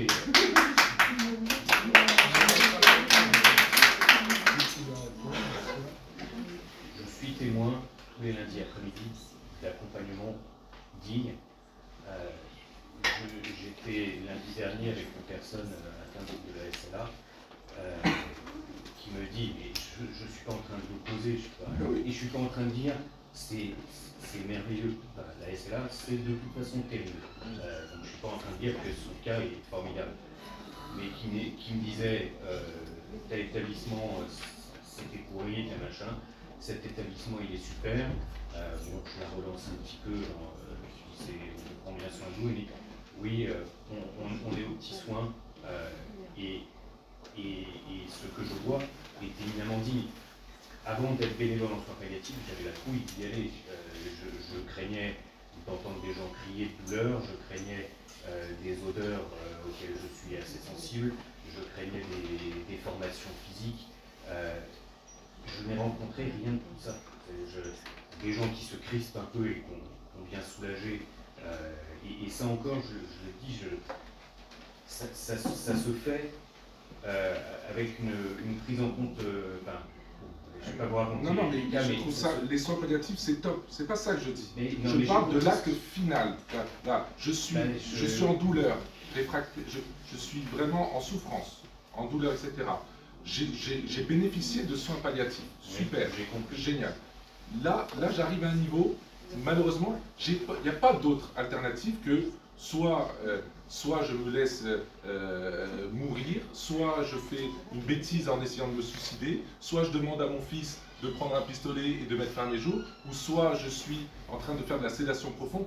Quel est pour vous, pourquoi, pourquoi vous n'autoriseriez pas, à, dans, un cadre, dans un cadre, à ce qu'on accompagne avec des professionnels qui le souhaitent, des soignants qui le souhaitent, pas tous, parce qu'il y en a qui, euh, même le professeur Damas dans le web, il a lâché sa larme, parce que c'est dur ce qu'on demande, c'est violent, c'est donner, donner à quelqu'un euh, euh, la charge mentale d'assumer le fait d'avoir retiré avec quelqu'un. Quelle est la solution? Oui, on refait, on refait tout le débat. moi, c'est pas moi qui autorise, autorise pas, c'est pas moi qui veux m'opposer à la demande d'euthanasie de votre mère, par exemple. si, si, je, si j'y suis opposé, c'est parce que, comme le disait euh, Thérèse tout à l'heure, ça n'est pas une somme de cas individuels. Euh, il y a, des, situations, des choix individuels qui vont avoir une influence, un impact sur d'autres personnes. Euh, et, c'est ça qu'on doit prendre en compte. Dire aura, dire c'est pas philosophique, c'est très très concret. L'exemple du mariage pour tous, il est très clair. Ah, voilà. Ben oui, ben non, mais c'est ça, ça ne concerne pas tout le monde. Et pourtant, je pense que ça reste une évolution et je, n'étais pas forcément pour. Excusez-moi, mais je crois que tout le monde n'est pas homosexuel et en revanche tout le monde va mourir. Donc, il y a, on, ne parle pas, on ne parle pas des mêmes débats. Euh, là, bien évidemment que ça va concerner tout le monde. Donc euh, c'est un, vrai sujet. Et, euh, et, derrière, donc, il y a effectivement cet impact qui est, qui est plus large. Ensuite, euh, la sédation, comme je l'ai dit en tout début d'intervention, c'est pour moi une solution de compromis. Je ne dis pas, évidemment, que mais, tout le monde voudrait mourir apaisé, sans, souffrance et, et, sans, et sans attente. Dans belle mort pas que la sédation, euh, ce soit euh, qu'on recherche. Je suis d'accord, mais c'est l'avènement qu'on recherche. Mais simplement, de s'endormir, la sédation, elle, ne pas se réveiller. Elle est avant tout problématique pour les proches.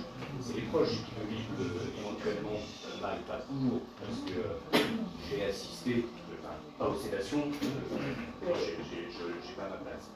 Mais dans les couloirs, je vois les familles, c'est pas, pas non plus toujours une souffrance. En revanche, la personne, effectivement, on peut se projeter et, se dire, ça, mais la réalité, une fois qu'on y est, c'est que vous êtes à la fois euh, endormi profondément, on vous met aussi des analgésiques, des antalgiques pour s'assurer qu'il n'y ait, pas de, pas de souffrance. La personne elle-même ne, ressent, ne ressent rien. Et quand on, quand, on sait par exemple que quand on fait. On sait, mais on sait par exemple, d'abord si, euh, je, suis navré, mais le docteur Puydasset, le professeur Puydasset, euh, peut tout à fait vous expliquer euh, qu'effectivement il n'y a pas de souffrance. On sait aussi, regardez, quand vous avez une opération, vous faites une opération avec un ouvert, est-ce que les, médecins, le chirurgien et les infirmières au bloc euh, sortent de l'opération après en disant que les gens se crispent, qu'ils sont sous observation, ils ont tout, ils ont un électrocardiogramme, ils ont, ils ont tout pendant les opérations. Est-ce qu'on voit des signes de douleur? Et pourtant, les gens qui ont une sédation profonde et continue sont sédatés de la même manière, et même plus encore, que la personne qui est au bloc. J'en connais qui ont qui manifestaient une douleur certaine durant les trois jours où la sédation. Alors, soit c'est des sédations, soit ce sont des sédations la, la question, de, voilà, pourquoi attendre Sachant que l'issue de la sédation profonde, on est d'accord, c'est la mort. Et ça n'intervient pas, ça peut intervenir parfois en 6 heures, mais ça peut intervenir en une semaine.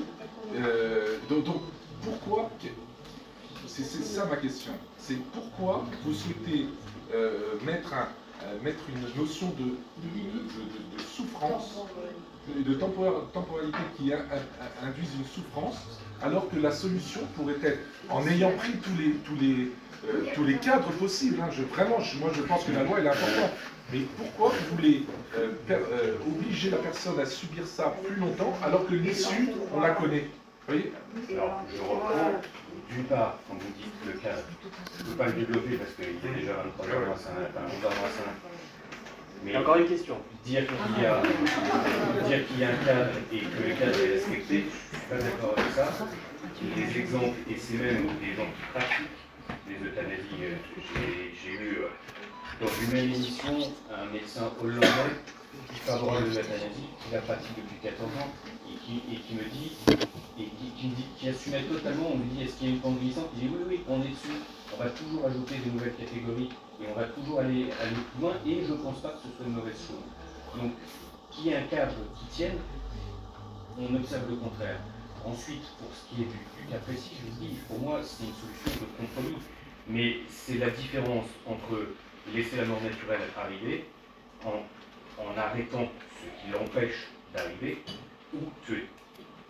Basiquement, c'est ça. Et je considère qu'une société qui commence à accepter de tuer, ça n'est pas, un maigre choix. Si ça fait si ça fait 25 siècles que le serment d'Hippocrate je ne provoquerai jamais délibérément la mort, c'est qu'il y a aussi une certaine forme de sagesse autour de ça. C'est parce qu'on sait ce que provoquer délibérément la mort peut entraîner de pratiques d'autres médecins, de, etc. etc. C'est quelque, chose, euh, quelque chose qui, a été tenu 25 siècles. La plus forte probabilité, c'est que ça ne tienne pas dans l'année qui vient. Merci. Allez, mot de la fin, Camille Charrière. Je me dépêche. Je m'adresse, je m'adresse à, vous. Je, je, vais dans le pragmatisme. Je vous remercie euh, tous les deux pour, le, pour euh, ce débat. Je co-organise avec Foucault le, le, cycle de conférences. Je travaille dans un EHPAD associatif. Euh, j'ai notamment la casquette de référente en soins palliatifs, donc j'ai été formée à Jeune Garnier. Justement, ma mission, c'est d'infuser cette culture palliative. Donc je suis très sensible à, cette question-là. Et je crois avoir. Alors, je déplace, j'ouvre vers autre chose. La question aujourd'hui, c'était faut-il une nouvelle loi pour l'euthanasie? Euh, ma question pour vous, c'est faut-il une nouvelle loi maintenant pour l'euthanasie, puisque j'ai l'impression qu'on était tous d'accord sur la question des conditions matérielles et notamment de la qualité des soins palliatifs qu'il faudrait pouvoir proposer pour que les personnes notamment comme Claire, puisse être sûre qu'au fond, le- la volonté du patient est respectée.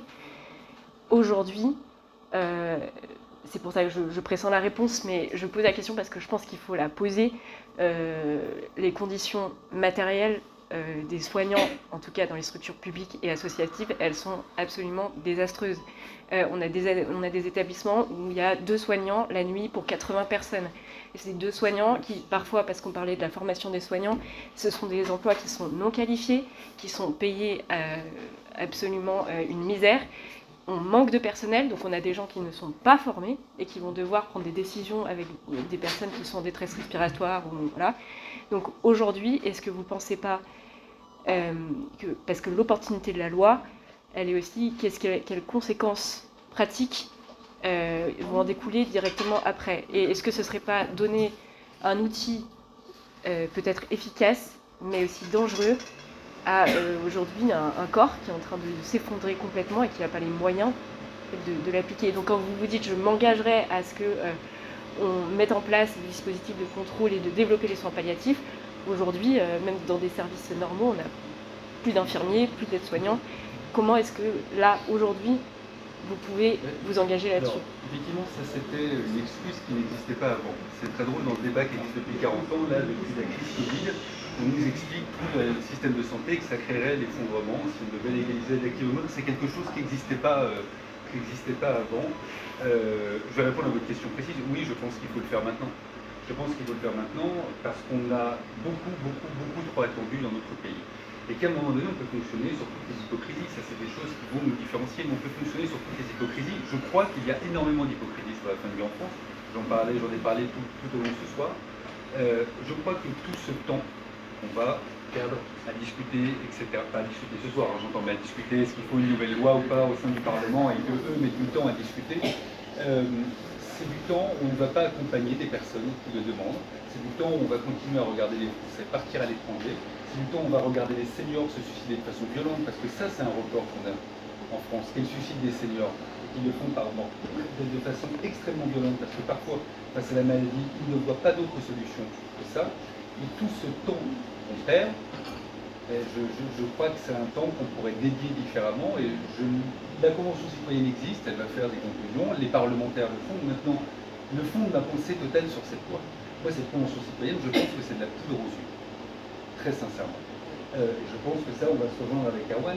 Euh, je vais vous dire cette expression un peu volontairement, mais je pense que la messe dite. Et que la discussion aujourd'hui, et c'est pour ça qu'on insiste vraiment sur les soins palliatifs, c'est qu'on ne veut pas que ce soit les grands perdants comme c'est aujourd'hui les parents pauvres de la médecine. Donc je pense que tout a déjà été bien vu, etc., qu'on veut écouter tout le monde au niveau politique, mais que les textes en soi et les discussions ont déjà, euh, ont déjà eu lieu. Et je ne sais plus qui en parlait tout à l'heure, mais les députés qui ont voté déjà, il y a deux ans, ils avaient déjà voté un texte légalisant l'aide active, à mourir, et que ce texte n'est pas revenu, on a reperdu deux ans, etc. Donc il est temps de le faire. Il est temps de le faire, pas parce que la Belgique l'a fait, pas parce que les Pays-Bas l'ont fait, etc. Il est temps de le faire parce que la société est mûre pour cela, ça fait quand même très longtemps que ce débat, c'est une demande qui est archi partagée. On peut une nouvelle fois être contre, mais elle est archi partagée. Mais pourquoi ça n'a jamais eu lieu? On a toujours opposé les soins palliatifs, l'aide active à mourir. Toujours, toujours, toujours. Et je crois que c'est vraiment pour ça aussi qu'on n'a pas réussi à avancer, parce qu'on a ni mis finalement les moyens sur les moyens sur les soins palliatifs, ni développé cette aide active à mourir, et personne s'y retrouvé derrière. Donc j'espère qu'on va enfin, euh, enfin avancer là-dessus. Donc oui, je crois que c'est le moment. C'est le moment, mais ça ne veut pas dire qu'il ne faut pas mettre le paquet sur l'hôpital, ça ne veut pas dire qu'il ne faut pas une loi euh, grand âge, une loi autonomie, ça ne veut pas dire qu'on va rayer d'un d'un- trait de crayon des choses qui n'existent pas et qu'on devrait pouvoir développer. Je, le crois profondément. Mais voilà, si la loi est mise en place, je pense qu'elle sera mise en place très honnêtement dans, dans- dans- dans l'année, je pense que cette loi sera, sera votée. Voilà, il sera temps de discuter des conditions, etc. Euh, mais euh, oui, moi je, je- je- je dis vivement qu'il y ait cette, euh, vivement qu'il y ait cette loi. Ouais.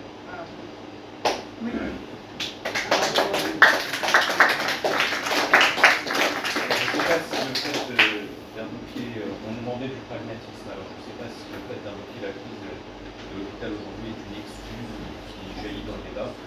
J'ai plutôt parfois l'impression d'entendre l'invocation des soins palliatifs comme une excuse pour promouvoir l'euthanasie. Parce que je me réjouis d'un discours rénové sur le sujet de la DMD, mais en revanche, le débat depuis, débat depuis 20 ans, je ne me souviens pas d'action concrète de la DMD pour le développement des soins palliatifs. Aujourd'hui, c'est bien de se montrer comme un ardent défenseur des soins palliatifs. C'est, évidemment, personne n'est jamais d'accord. Sur la tête. Le débat, très très bien ce soir et quel nouveau, là, il faut que ça parte. Qu'est-ce que la DMD a fait sur les soins palliatifs La Société française d'accompagnement des soins palliatifs, on en discute 5 ans de soins palliatifs où il n'y a pas assez d'argent. C'est quand même pas la DMD qui a participé à ces possible. discussions. C'est pas la DMD qui a participé aux discussions de ces 5 ans de soins palliatifs. Je crois pas me tromper.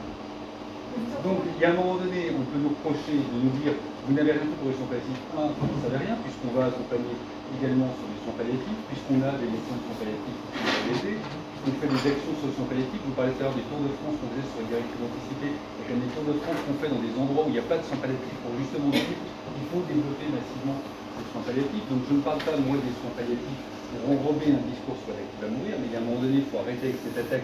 Qu'est-ce qu'a fait la DMD depuis 40 ans sur les soins palliatifs? Si on en est encore à discuter aujourd'hui qu'il n'y a pas assez de choses mises dans les soins palliatifs, qu'est-ce qu'a fait la SFAP depuis 1990 pour que réellement il y ait des moyens qui soient mis en œuvre sur les soins palliatifs Une nouvelle fois, c'est pas attaquer la SFAP ou attaquer la DMD sur les soins palliatifs ou la mourir qui fera qu'on avancera dessus.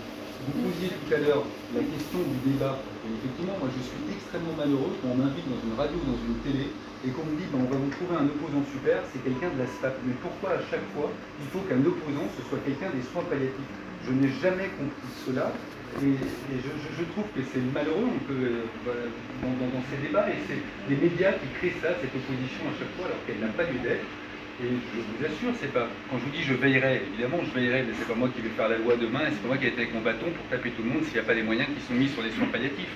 Mais je veux que dans la loi, il y ait clairement un engagement de contrôle annuel parce qu'il n'y a que comme ça, je suis d'accord avec Erwan, hein, 10 ans, alors, 3 ans ça marche pas, on fait 10 ans, fait absolument n'importe quoi là-dessus. Non, c'est vraiment du, c'est, c'est- c'est du cas par cas, c'est du quotidien, c'est du à la minute qu'il faut regarder les choses et ça il faudra vraiment que ce soit dans ce texte d'une loi. Mais je ne les oppose pas et je ne les opposerai jamais. Ce sera le mot de la fin. Je remercie Erwan et